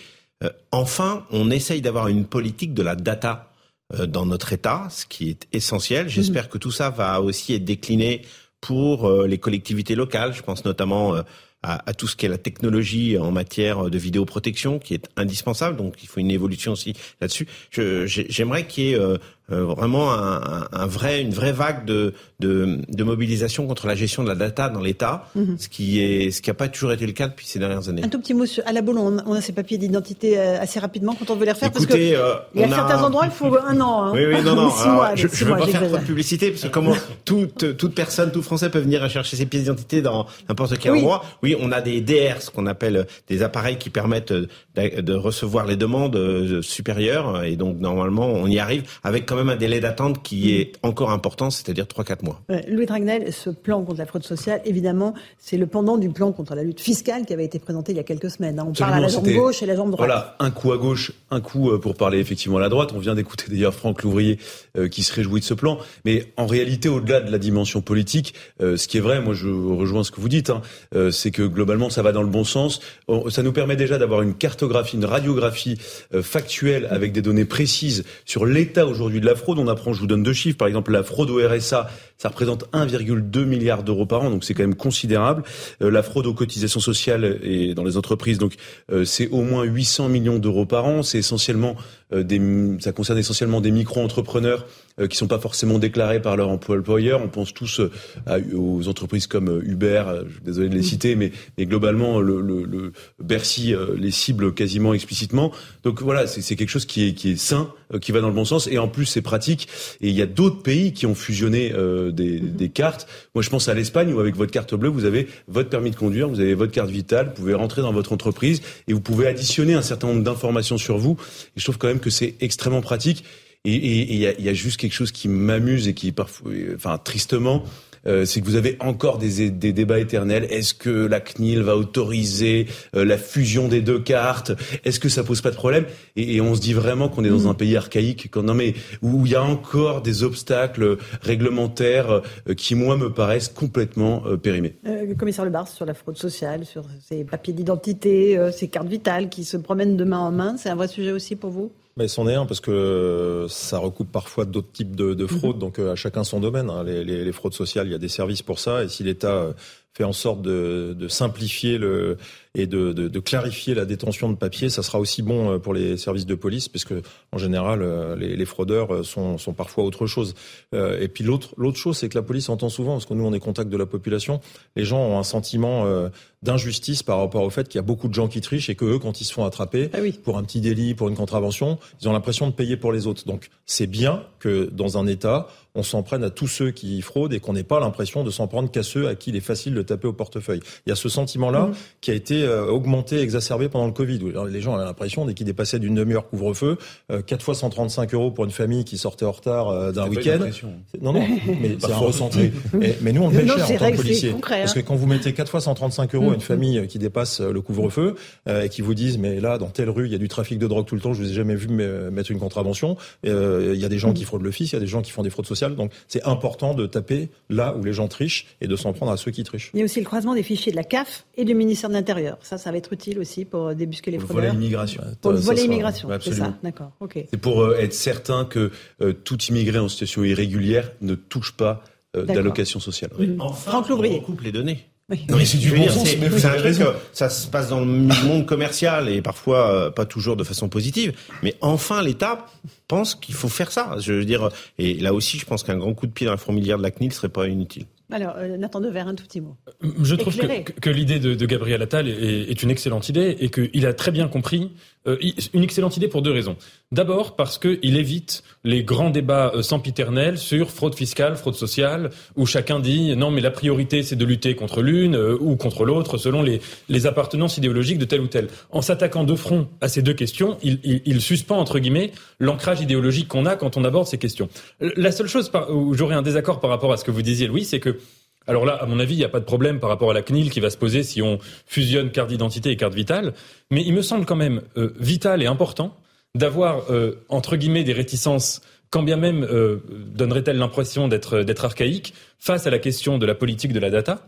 C'est qu'en en fait, ce à quoi on est confronté aujourd'hui et à quoi on va être encore plus confronté dans les décennies à venir, c'est qu'avec les nouvelles technologies, on peut résoudre absolument tous les problèmes. L'exemple chinois le montre, c'est-à-dire qu'ils ont appliqué une gestion de la data qui permet, en rentrant dans l'intimité des gens la plus exacte, la plus absolue, la plus précise, de répondre absolument à des questions euh, parfois très importantes comme euh, euh, la, fraude, la fraude fiscale, et parfois absolument mineures comme faire en sorte que les gens traversent, ne traversent plus au feu rouge. Donc ce que je veux dire, c'est qu'il est évident qu'une tentation qui va exister dans les prochaines décennies, ça va être de mobiliser les nouvelles technologies pour pouvoir faire reculer un certain nombre de problèmes, quitte à euh, reculer sur les droits humains. Et donc, à mon avis, c'est extrêmement important qu'il y ait mmh. ce barrage, euh, cette réticence archaïque qui permette de faire un usage euh, éclairé de la data.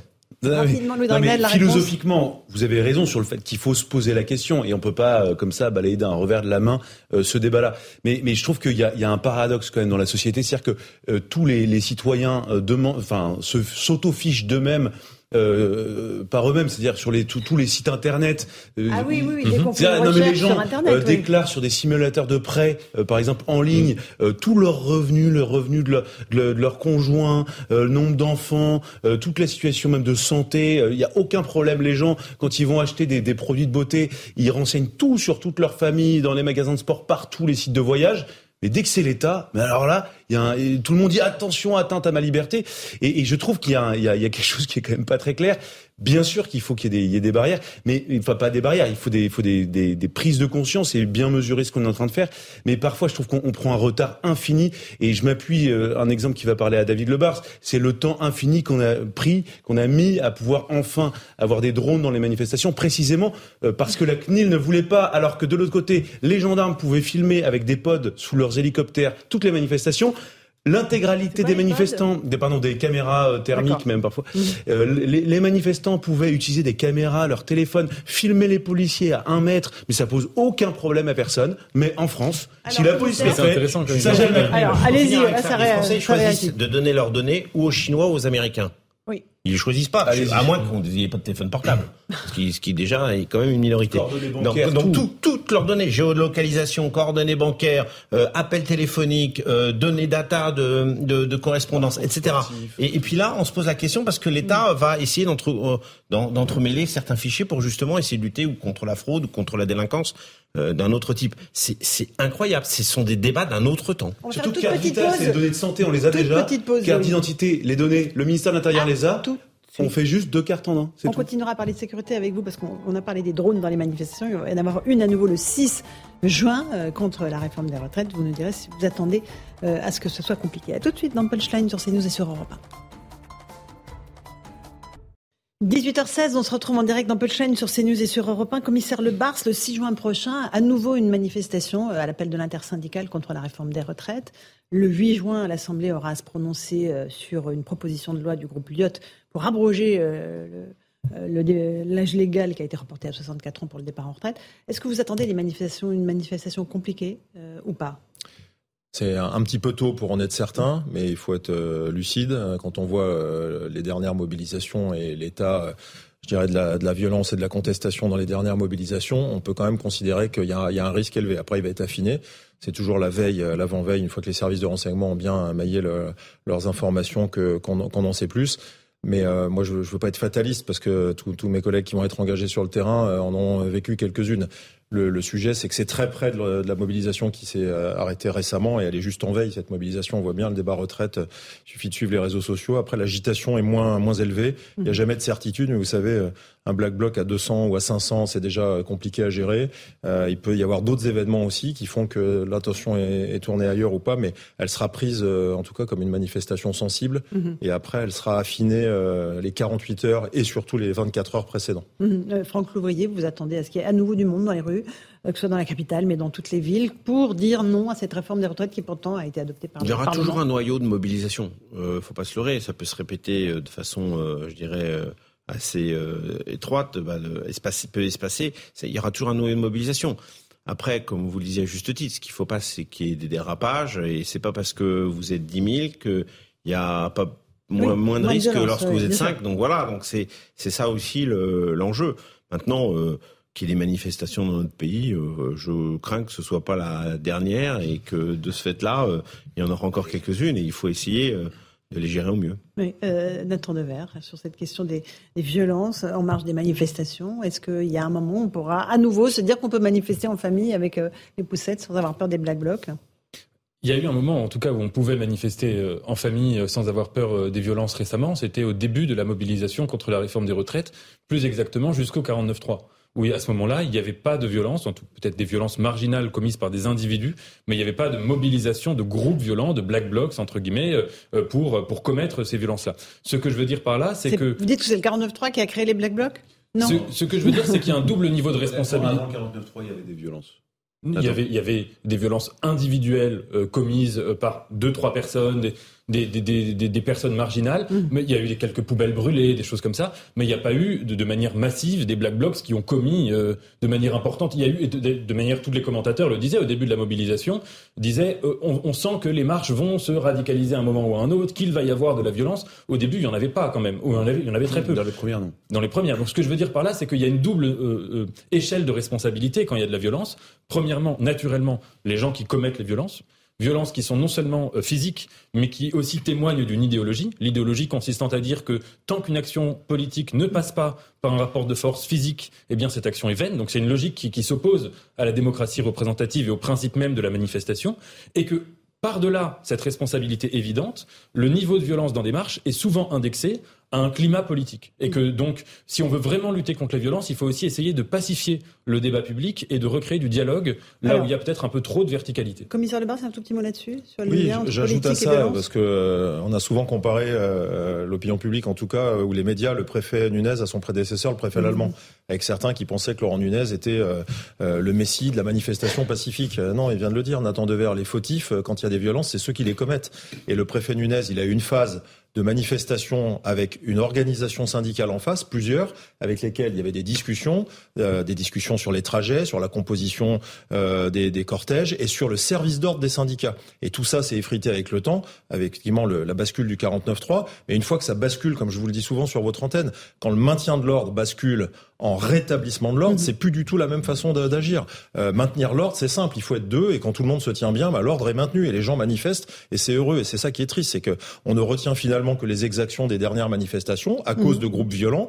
Et une fois que ces groupes violents agissent, on a la police qui agit en rétablissement de l'ordre, et là, ça fait toutes les polémiques qu'on connaît, avec parfois des paradoxes où des gens se disent encore euh, dans, à l'antenne ou au micro quand on les tend euh, qu'ils ont peur de sortir. Alors on voit le discours politique parce que la police est violente. Non, c'est pas la police qui est violente. La police, elle agit en répression d'une violence. Mhm. Et la différence, elle est quand même majeure, c'est que quand la police agit, en dehors des exactions individuelles, elle agit de façon légitime et régalienne. Franck Louvrier, euh, on n'en a pas fini avec cette réforme des retraites. Euh, cette euh, proposition de loi Lyotte qui va arriver le 8 juin remet un, un franc dans le cycle, je dirais, dans le nourrin oui, bien sûr, mais euh, d'abord c'est une discussion qui durera quelques années parce que d'abord il faudra refaire sans doute une réforme dans quelques années. Donc euh, ne pensons pas que c'est la fin définitive de toute discussion sur la réforme des retraites. Mm. Je pense même qu'à mon avis euh, ça va être répétitif et qu'il y aura des tensions au fur et à mesure du temps sur cette réforme parce que cette réforme ne plaît pas pour la simple et bonne raison, c'est qu'on demande aux gens de travailler plus. Donc voilà, c'est tout l'enjeu. Maintenant il y a d'autres sujets.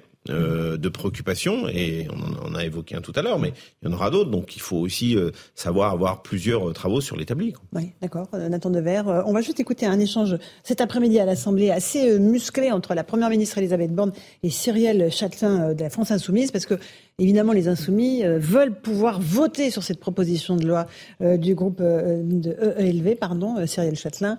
écoutez cet échange entre les deux élus. Dans une démocratie chahutée par votre gouvernement, où la séparation des pouvoirs est un principe fondamental de notre République, jusqu'où êtes-vous prête à aller dans le dévoiement de nos institutions pour ne pas perdre la face? La proposition de loi que vous évoquez aggraverait lourdement les charges publiques, réduirait les recettes et méconnaît donc frontalement l'article 40 de notre Constitution. Madame la Présidente Châtelain, on ne défend pas les institutions à coup de propositions de loi anticonstitutionnelles. Le dévoiement que vous faites jour après jour de son fonctionnement est extrêmement dangereux. Je vous le dis, Madame la Première ministre, soyez sport. Le 8 juin, acceptez votre défaite. Voilà, Cyrielle Châtelain d'Europe Écologie Les Verts qui harangue la Première ministre. Louis Dragnel, là, qu'est-ce qui, qu'est-ce qui se joue à l'Assemblée là? Il rejoue la réforme des retraites, en Absolument, absolument. Alors, des deux côtés, ils essaient d'utiliser des arguments juridiques qui, globalement, sont recevables. C'est, c'est, comme dans le droit français. Euh, en fait, vous pouvez trouver des articles qui sont contradictoires et vous l'interprétez différemment. Donc, certains disent que c'est recevable, que c'est peu. D'autres disent que euh, le, le, la proposition de loi n'est pas recevable. Vous avez euh, Éric Coquerel, le président de la Commission des finances, qui dit... Euh, l'article 40, le fameux article 40 en question, euh, à plusieurs reprises, on aurait pu le saisir sur des précédents textes et on ne l'a pas fait parce que dans la pratique, on ne le faisait pas. Donc, en fait, c'est totalement inaudible parce que je pense que les Français euh, très très loin de tout ça. Mais très concrètement, ce qui peut se passer, c'est ce qui, je dis, ce qui peut se passer, c'est pas probable, c'est une possibilité. Euh, L'Assemblée nationale peut tout à fait être amenée euh, à voter sur l'abrogation de l'article 7 de la réforme des retraites, donc le décalage de départ de l'âge de départ à la retraite. Et l'Assemblée nationale peut tout à fait le voter. En revanche, après, il y a une autre, euh, un autre sujet, c'est euh, qu'est-ce qui se passera après au Sénat, et dans la mesure où le Sénat, euh, ensuite, probablement ne votera pas la suppression de l'article 7, mais normalement, dans le parcours classique d'un texte, ça revient à la fin de l'Assemblée nationale. Donc, si vous voulez, l'exécutif explique qu'il n'y a pas de sujet, globalement, on perd du temps et il n'y a pas de problème. C'est vrai et c'est faux. Euh, c'est-à-dire que, c'est un parcours qui est pas facile, si euh, pour ceux qui veulent en tout cas l'abrogation de, de, cet article 7, mais c'est pas impossible euh, totalement. Mmh, Franck moi, je, quand j'entends de la part de la NUP le dévoiement de nos institutions, franchement, vu leur comportement depuis quelques mois, c'est de la rigolade. Non, mais c'est du cirque politique. Euh, c'est eux qui mettent, qui valident des zones de non-droit en France. C'est eux qui expliquent que quand il y a un processus législatif, il n'est pas légal. C'est franchement, faut arrêter. Hein, je veux dire, on est dans une démocratie, on respecte les règles, on les respecte pas. Euh, Qu'il y ait des débats sur le fond, c'est une très bonne chose. Mais à un moment donné, vous pouvez pas remettre en cause non plus notre processus législatif, nos institutions qui fonctionnent depuis 1958 et qui a vécu euh, des, péripéties qu'on connaît de notre histoire. Donc, je veux dire, c'est ce qui nous, c'est ce qui amène aussi à cette dérive de notre société où on remet en cause tout ce qui est établi et institué et qui fonctionne bien. Euh, je trouve que de la part de, de l'extrême gauche d'expliquer qu'il y a un dévoiement des institutions, euh, je pense que là, euh, c'est c'est un peu l'explication de l'envers. On, on, explique le contraire. Hein. Nathan Devers Moi, j'aurais peut-être pas employé le mot de dévoiement. Mais vous savez, les catholiques distinguent entre la lettre et l'esprit des évangiles. C'est un peu la même chose. C'est-à-dire qu'il y a ici, dans, dans, une constitution et dans le fonctionnement d'un régime constitutionnel, il y a la lettre, et en effet, l'action du gouvernement et des gouvernements depuis six ans est parfaitement légale, il n'y a pas de sujet là-dessus. Le Conseil constitutionnel euh, l'a validé, comme il avait d'ailleurs validé la politique sanitaire, on peut faire cette comparaison-là. En revanche, quant à l'esprit, on peut s'interroger. C'est-à-dire quand même que dans l'histoire de la Ve République, il n'était jamais arrivé qu'une loi soit votée à la fois euh, euh, sur un budget de la sécurité sociale à l'Assemblée, puis en vote bloqué au Sénat, puis euh, en 49.3. Ça n'était jamais arrivé. Donc si vous voulez cette idée de cumuler des armes qui normalement euh, sont des armes légales, euh, qui doivent chacune appartenir à une stratégie différente, ça veut dire que faire un 49.3, ce n'est pas faire un vote bloqué, ce n'est pas faire un budget sécurité sociale. Et si on prend une stratégie, on s'y, tient et on le fait avec, en mettant évidemment, il y a un rapport de force comme dans toute action institutionnelle, mais il y a un rapport de force qui obéit à une certaine harmonie. On est en terrain connu, il y a des précédents historiques. Et là, c'est vrai qu'il y a quelque chose quand même euh, où, on a l'impression qu'on se sert comme certains avocats d'ailleurs, ou comme certains juristes, qui peuvent uniquement se, contenter de, voir que la procédure leur donne raison. Mais il me semble que tout n'est pas procédural mhm. dans les institutions. Tout n'est pas procédural. Ah, je rappelle quand même qu'il y a eu l'avis du Conseil constitutionnel. Donc euh, là aussi, respectons nos institutions. À partir du moment où ils n'ont pas retoqué le texte ou qu'une partie infinie, infime, euh, c'est voilà, c'est.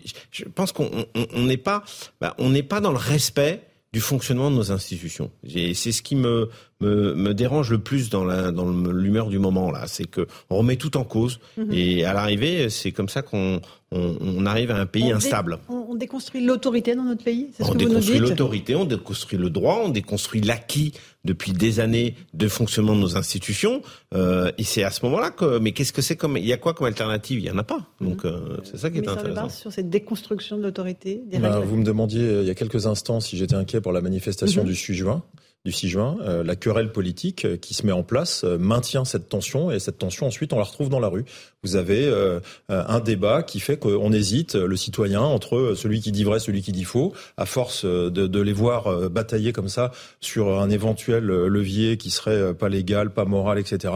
Les gens ont l'impression qu'on leur ment et en tout cas ceux qui sont pas forcément bien informés, eh ben la querelle elle arrive ensuite dans la rue et c'est les manifestations qui risquent de dégénérer par rapport à ceux qui sont très en colère, de mhm. façon légitime ou pas d'ailleurs. Mais la, les, ingrédients de la colère, on voit bien, ils arrivent aussi maintenant par, le, par la classe politique qui se querelle elle-même de façon assez récurrente. Le Dragnel ah ben, je suis entièrement d'accord. Et avec euh, peut-être, un, je peux ajouter une toute petite chose, euh, c'est la nouveauté, c'est le fait que depuis les dernières législatives, la Nupes est un groupe très important à l'Assemblée nationale euh, et donc est, tout le temps en train d'essayer de chauffer à blanc une partie de la société, en train d'invectiver un peu tout le monde, en train de, de, de, de, procéder même à des actes assez violents. Quand il y avait quand même le, mhm. ce député qui faisait le comparatif entre la comparaison entre Louis XVI qui avait été décapité et Emmanuel Macron, un autre parlementaire qui avait euh, euh, découper la le visage euh, d'un ministre et qu'il avait mis sur un ballon en illustration allégorique tête coupée. et donc tout ça participe à un climat qui est quand même épouvantable. Et, et ce qu'on sait, c'est que voilà, la Nupes souhaite une forme de révolution, souhaite renverser mm. l'ordre établi que vous évoquiez tout à l'heure, Franck Louvrier. Et Jean-Luc Mélenchon le dit, et le dit de manière de plus en plus explicite. D'ailleurs, je, je, suis très étonné de voir qu'il le dit dans une totale indifférence, dans le sens où mhm. euh, son discours passe pour de la liberté d'expression peut-être un peu moins ici qu'ailleurs. Ah, oui, et notamment à l'égard des policiers, ça fait toujours réagir, les policiers, commissaire. Oui, bah, parce qu'on fait partie de, je dirais, de la cible. Hein. Euh, affaiblir la police, c'est aussi un schéma euh, politique qui vise à faire en sorte que la contestation sociale ou la révolution, pour ceux qui emploient ces mots-là, parce qu'il y, a quand même des comptes Twitter d'élus euh, qui ont des mandats nationaux, mmh. qui, qui font état de menaces, puisqu'on n'a pas gain de cause par le droit, alors que c'est le droit qui leur est opposé, on l'aura dans la rue et on l'aura par la force. C'est dit, certains portent ce discours-là. Et à côté de ça, ils ajoutent une couche sur le, la police qui vous mutile, qui pourrait vous blesser, qui n'agit pas légalement. Tout est fait de façon à ce que ce soit fragilisé. Donc euh, nous, euh, policiers en tout cas, notre boulot, c'est de faire en sorte que les manifestations se passent bien. Et ce qui est très exaspérant, c'est d'être l'otage de cette querelle politique avec certains qui mettent de, l'huile sur le feu de façon très, très dangereuse. Merci, commissaire Lebars. 18h30, le rappel des titres de l'actualité, c'est News Europe avec Maureen Vidal. Mohamed Awas, condamné à un an de prison ferme sans mandat de dépôt. Le joueur de rugby était aujourd'hui euh, jugé pour violence conjugale. Il a reconnu devant le tribunal avoir levé la main sur sa femme. Le pilier du 15 de France de rugby était en détention provisoire depuis dimanche. Hier soir à Rennes, un homme a été tué à la machette à l'entrée d'une station de métro. Né en 1997, l'homme était connu de l'institution judiciaire. Une enquête pour meurtre a été ouverte. Pour le moment, aucun suspect n'a été interpellé. Un important incendie s'est déclaré ce matin à Aubervilliers en Seine-Saint-Denis sans faire de blessés. Quelques 200 pompiers étaient sur place en début d'après-midi pour maîtriser les flammes. Une épaisse fumée noire était visible depuis la capitale. Il s'agirait d'une usine de textile qui a pris feu dans une zone industrielle. La préfecture de la Seine-Saint-Denis appelait les habitants à éviter le secteur et à laisser leurs fenêtres fermées. Merci beaucoup Maureen Vidal pour ce rappel des titres de l'actualité. Dans un instant, on va parler du recadrage d'Elisabeth Borne par Emmanuel Macron. C'était en Conseil des ministres tout à l'heure. Euh, Elisabeth Borne qui avait estimé que le Rassemblement national était un parti héritier de Pétain. Eh bien, selon Emmanuel Macron, le combat contre l'extrême droite ne passe plus par des arguments moraux. C'est Louis Dragnel qui va nous en parler. Euh, avec Franck Louvrier, on va évoquer les menaces contre les élus. Il en a été malheureusement la victime. Et puis avec Nathan Dever, on va parler de la cancel culture. C'est ça, mon cher Nathan? Oui. Merci. À tout de suite. Dans un instant, on se retrouve dans Punchline sur CNews et sur Europe 18h36, on se retrouve en direct dans Punchline sur CNews et sur Europe 1. Louis Dragnel, chef du service politique d'Europe 1. Vous avez choisi de nous parler du Rassemblement national. Parce qu'Emmanuel Macron, aujourd'hui, en Conseil des ministres, a adressé un tacle à sa première ministre Elisabeth Borne, qui disait dimanche, le RN est un parti héritier de Pétain. Racontez-nous ça. Oui, absolument. Alors, c'est pas un vous avez parlé de tacle parce que figurez-vous que oh, bah, l'Élysée tient beaucoup. Ce n'est pas un recadrage officiellement. Non, mais je vous dis, je vous rapporte la parole publique. En tout cas, officiellement, ce n'est pas un recadrage.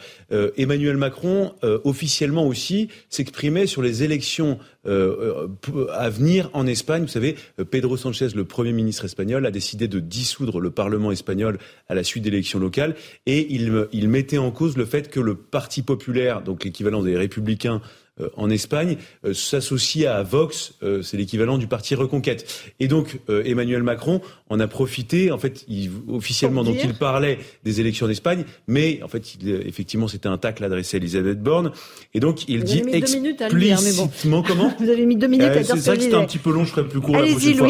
Et donc il dit, c'est être naïf que de croire qu'il suffit de citer Pétain pour faire fuir des électeurs, les vieilles postures à la papa pour diaboliser le RN comme on le faisait il y a 30 ans ça ne fonctionne plus. Euh, et donc c'est un tacle, il euh, n'y a, pas, a pas plus gros tacle en tout cas qu'on peut voir euh, d'un président de la République à l'égard de sa première ministre, surtout qu'il le fait savoir. Habituellement, si un président a quelque chose à dire à sa première ministre, il le fait en privé, il ne le fait pas en public et il ne le fait pas savoir. Et donc ça met Elisabeth Borne dans une situation très compliquée. À Matignon, on explique maintenant, mais tout va bien. Il parlait des élections en Espagne, on se sent absolument pas concerné tout cas, ce que je peux vous dire, euh, c'est qu'il y a des gens qui ça satisfait énormément. C'est le Rassemblement national. Ah, et ils disent euh, Macron nous donne raison. Mhm. Donc pour eux, c'est jubilatoire. D'autant plus qu'ils savent, et ils le voient depuis une vingtaine d'années, plus il y a cette accusation morale contre le RN, plus, il plus ça fait progresser. Écoutons juste Sébastien Chenu du Rassemblement national à propos de ce tact Emmanuel Macron à Elisabeth Borne. C'est un recadrage humiliant et nécessaire. Euh, Madame Borne nous avait déjà démontré euh, l'étendue de son inculture, euh, de son incapacité à trouver des majorités, de sa, son inclinaison à insulter des millions d'électeurs. Le président de la République la recadre de façon un peu humiliante devant les membres du Conseil des ministres, devant son propre gouvernement. Je pense que ça sonne la fin de la récré pour Elisabeth Borne. Bientôt la quille, Madame Borne. Hein. Je pense que c'est bientôt fini à partir du moment où le président de la République la recadre de cette façon-là. C'est que grosso modo, jusqu'au bout, il va l'utiliser pour mieux la jeter. Et le plus vite sera d'ailleurs le mieux, je pense. Madame Borne est là pour éteindre la lumière, donc elle va terminer ses travaux du jour, elle va terminer sa mission, et puis elle sera balancée par-dessus bord pour qu'un autre vienne la remplacer. Voilà pour Sébastien Chenu. Franck Louvrier, quand Emmanuel Macron dit ça en Conseil des ministres, c'est pas du tout anodin. Bah, D'abord, la question est de savoir si ça a été relaté par un ami, entre guillemets, ministre de Premier ministre, ou si ça a été relaté par le Conseil des ministres ah, officiellement. Vous connaissez mieux les arcanes Je pense que c'est d'abord par un, ami, entre guillemets, de la Première ministre qui a dû, euh, bien évidemment, avoir plaisir de pouvoir relater tel propos. Euh, Au-delà de ça, quand il dit ça, il dit le euh, combat contre l'extrême droite ne passe plus par des arguments moraux. Il, critique très clairement. Euh, on ne fera pas croire aux millions de Français qui ont voté pour Marine Le Pen qu'ils sont des fascistes. Non, non, mais il, critique très clairement la stratégie d'attaque du euh, du Rassemblement national de la part de, de la première ministre. Donc ça, c'est sûr. et je pense qu'il a pas tort parce que c'est vrai que c'est pas avec ces arguments-là qu'ils vont réussir à pouvoir empêcher que euh, le Rassemblement national monte dans l'opinion publique. Euh, parce que bon, même si euh, l'histoire de Pétain est une histoire qui, en fin de compte, ne colle pas à la, à la réalité d'aujourd'hui de ce que peut être le Rassemblement national. Même si parmi euh, les fondateurs du Rassemblement national, du Front national avant, euh, il y avait bien évidemment euh, quelques pétinistes, hein, et on le sait bien. Mais je pense que c'est pas le bon angle d'attaque. Le bon angle d'attaque, c'est bien évidemment d'attaquer sur la crédibilité des propos du Rassemblement national, qui, qui clairement, parfois, même, je dirais, entrecoupe ceux de l'extrême gauche. Et ça, c'est une bonne attaque, parce que, en fin de compte, la meilleure des stratégies, c'est de d'éloigner ces deux extrêmes pour permettre que le pays soit géré de façon raisonnable et ambitieuse. C'est sans doute ça qu'a voulu rappeler le président de la République. Nathan Devers, euh, quand Emmanuel Macron euh, dit voilà, encore une fois, c'est pas comme ça qu'on peut lutter contre le Rassemblement national. Bah, écoutez, première, raison première chose qui me, me dérange profondément, c'est de dire que Madame Borne a fait un argument moral. Non, elle a émis un argument. D'abord, c'est pas ses mots elle, c'était les mots de, Frédéric Aziza auxquels elle répondait en disant oui. Mais surtout, c'est un argument historique. Et c'est là, on parle vraiment d'histoire. C'est pas de la morale. Si on commence, parce que sinon après, on rentre dans la post-vérité la plus totale. Si on commence à raconter que euh, le Front National euh, a été fondé euh, dans l'héritage du gaullisme ou dans l'héritage de Jaurès ou dans l'héritage de Léon Blum, on peut raconter n'importe quoi aussi. Le Front National est né, c'est là que les propos de Madame Borne étaient incomplets, est né de la nostalgie de Vichy de la nostalgie de l'OS. Et c'est comme ça. Et on peut, on peut rien y faire. ce sont les faits. Deuxième remarque que j'aimerais faire, paradoxe d'Emmanuel Macron quand même. Ce monsieur aura fait toute sa carrière politique sur le front républicain. Quoi qu'on en dise. Hein. Il a été élu deux fois président de la République comme ça. Et c'est la première fois qu'un président de la République nie l'existence du Front républicain. Il l'a fait lors des dernières élections présidentielles, dans l'entre-deux tours. Hein. Il avait dit le Front républicain n'existe plus. Et peut-être, en effet, est-il la dernière personne à en bénéficier. Et euh, euh, si vous voulez, ça, ça interroge aussi. C'est-à-dire, moi, je suis d'accord euh, pour dire avec Emmanuel Macron, pour dire que si on se contente de dire le Front National a telle ou telle généalogie, il vient de là, etc. Évidemment que ce n'est pas ainsi que ça va le faire baisser. En revanche, si on est aussi satisfait, et je, je le soupçonne un petit peu d'être satisfait, de s'être retrouvé deux fois entre guillemets dans un entre-deux-tours très facile, où il n'y avait pas un suspense qui était non plus euh, vibrant mm. pour lui, et où il savait que les choses étaient confortables. Il faut aussi voir ça, si vous voulez, et en effet, en ayant en quelque sorte banalisé le Front républicain pour le transformer en quelque chose qui est presque une sorte de machine électorale, ce que ça n'était pas en 2002. Donc je pense que dans l'effondrement mm. de cette mystique du Front républicain qu'il y avait en 2002, les responsabilités sont quand même assez plurielles. Vous êtes d'accord avec ça, Franck Louvrier? Oui, je, suis d'accord avec ça, mais euh, je pense que d'abord, l'argument historique n'est jamais un bon argument. Parce que, bien évidemment, euh, d'abord, les partis politiques, ils se transforment, ils évoluent comme la société, et c'est normal. Et que lorsque on dit qu'on est gaulliste, même si moi, je j'appartiens à une formation qui est quand même celle qui est la plus liée à la formation gaulliste d'origine, euh, il est clair que dans ma famille politique, il n'y a pas que des gaullistes. Je le sais très bien. Donc voilà, donc c'est jamais le bon argument celui de l'histoire. Je pense que euh, aujourd'hui, euh, ce qui compte, c'est l'argument pragmatique euh, auquel il faut opposer, bien évidemment, une politique. J'aimerais parler avec vous, Franck Louvrier, des menaces dont sont victimes les élus. On a beaucoup parlé de Saint-Brévin. Le maire avait été agressé à travers ses véhicules et son domicile. Vous avez vous-même reçu des menaces de mort totalement inacceptables. Euh, est-ce qu'elles sont motivées? Est-ce qu'il y avait quelque chose euh, qui vous laissait présager une de telles menaces? C'est des menaces très simples. Hein. C'est que j'ai reçu un courrier au début du mois de mai avec euh, deux photos de la tête décapitée de Samuel Paty et une photo de l'intérieur du Bataclan en marquant à l'encre rouge en dessous bientôt à la boule, point d'interrogation. ce sont des menaces, bien mhm. évidemment. ça traduit aussi la tension qui existe dans notre pays, il faut pas se leurrer. Aucune menace est acceptable, quelle que soit la situation, et d'autant plus euh, lorsque vous êtes élu ou, ou, représentant de l'ordre public ou, autre. Mais, mais je pense surtout, c'est que euh, il était de mon devoir de le dire parce que j'ai beaucoup hésité. Je vous oui. à le dire pour la simple bonne raison, c'est que quand vous le dites, ça a aussi des conséquences sur vos plus proches. Qui se sont inquiétés. Euh, ben, bien sûr, c'est une évidence. Et, et, mais je pense que dans le contexte actuel de tension, on m'aurait reproché de ne pas l'avoir dit. Donc je l'ai dit totalement officiellement au conseil municipal qui a suivi. Parce que mmh, mmh. Euh, au moins, euh, il n'y avait pas de, de, de, manipulation en faisant ça. Euh, je, je, relatais juste les faits. Mmh. Et en plus, des agents ont été auditionnés par la police judiciaire de Nantes, bien évidemment. Donc il était en plus normal que, que je relate tout ça. Mais, mais c'est vrai qu'on sent cette pression et cette tension qui est réelle. Je dirais que d'une façon ou d'une autre, on était à portée de baffe. Maintenant, on est à portée parfois de, oui, ou d'actes même parfois criminels. Hein. Euh, on l'a vu. Moi, je suis un territoire malheureusement qui a été très marqué par ça. À 25 minutes de la le, le, maire euh, Yannick Morez euh, a quitté ses fonctions à suite de pression. Il y a deux ans, le maire de Rosé, dans le même département, s'est suicidé dans sa mairie après des pressions.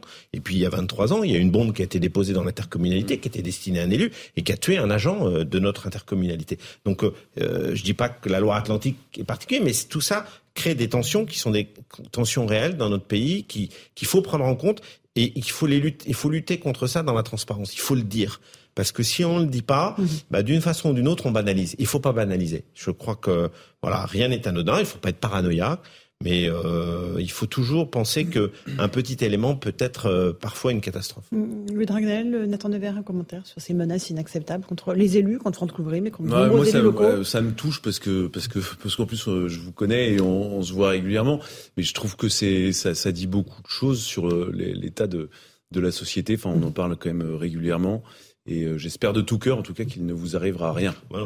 non, non, mais, mais la, la, réalité, c'est qu'en fin de compte, euh, que ce soit des maires, que ce soit des euh, tout ce qui représente l'institution, c'est-à-dire les policiers, les pompiers maintenant, les infirmières, les, infirmières, les personnels de santé, on, on, sent qu'il y, y, y a, plus de respect.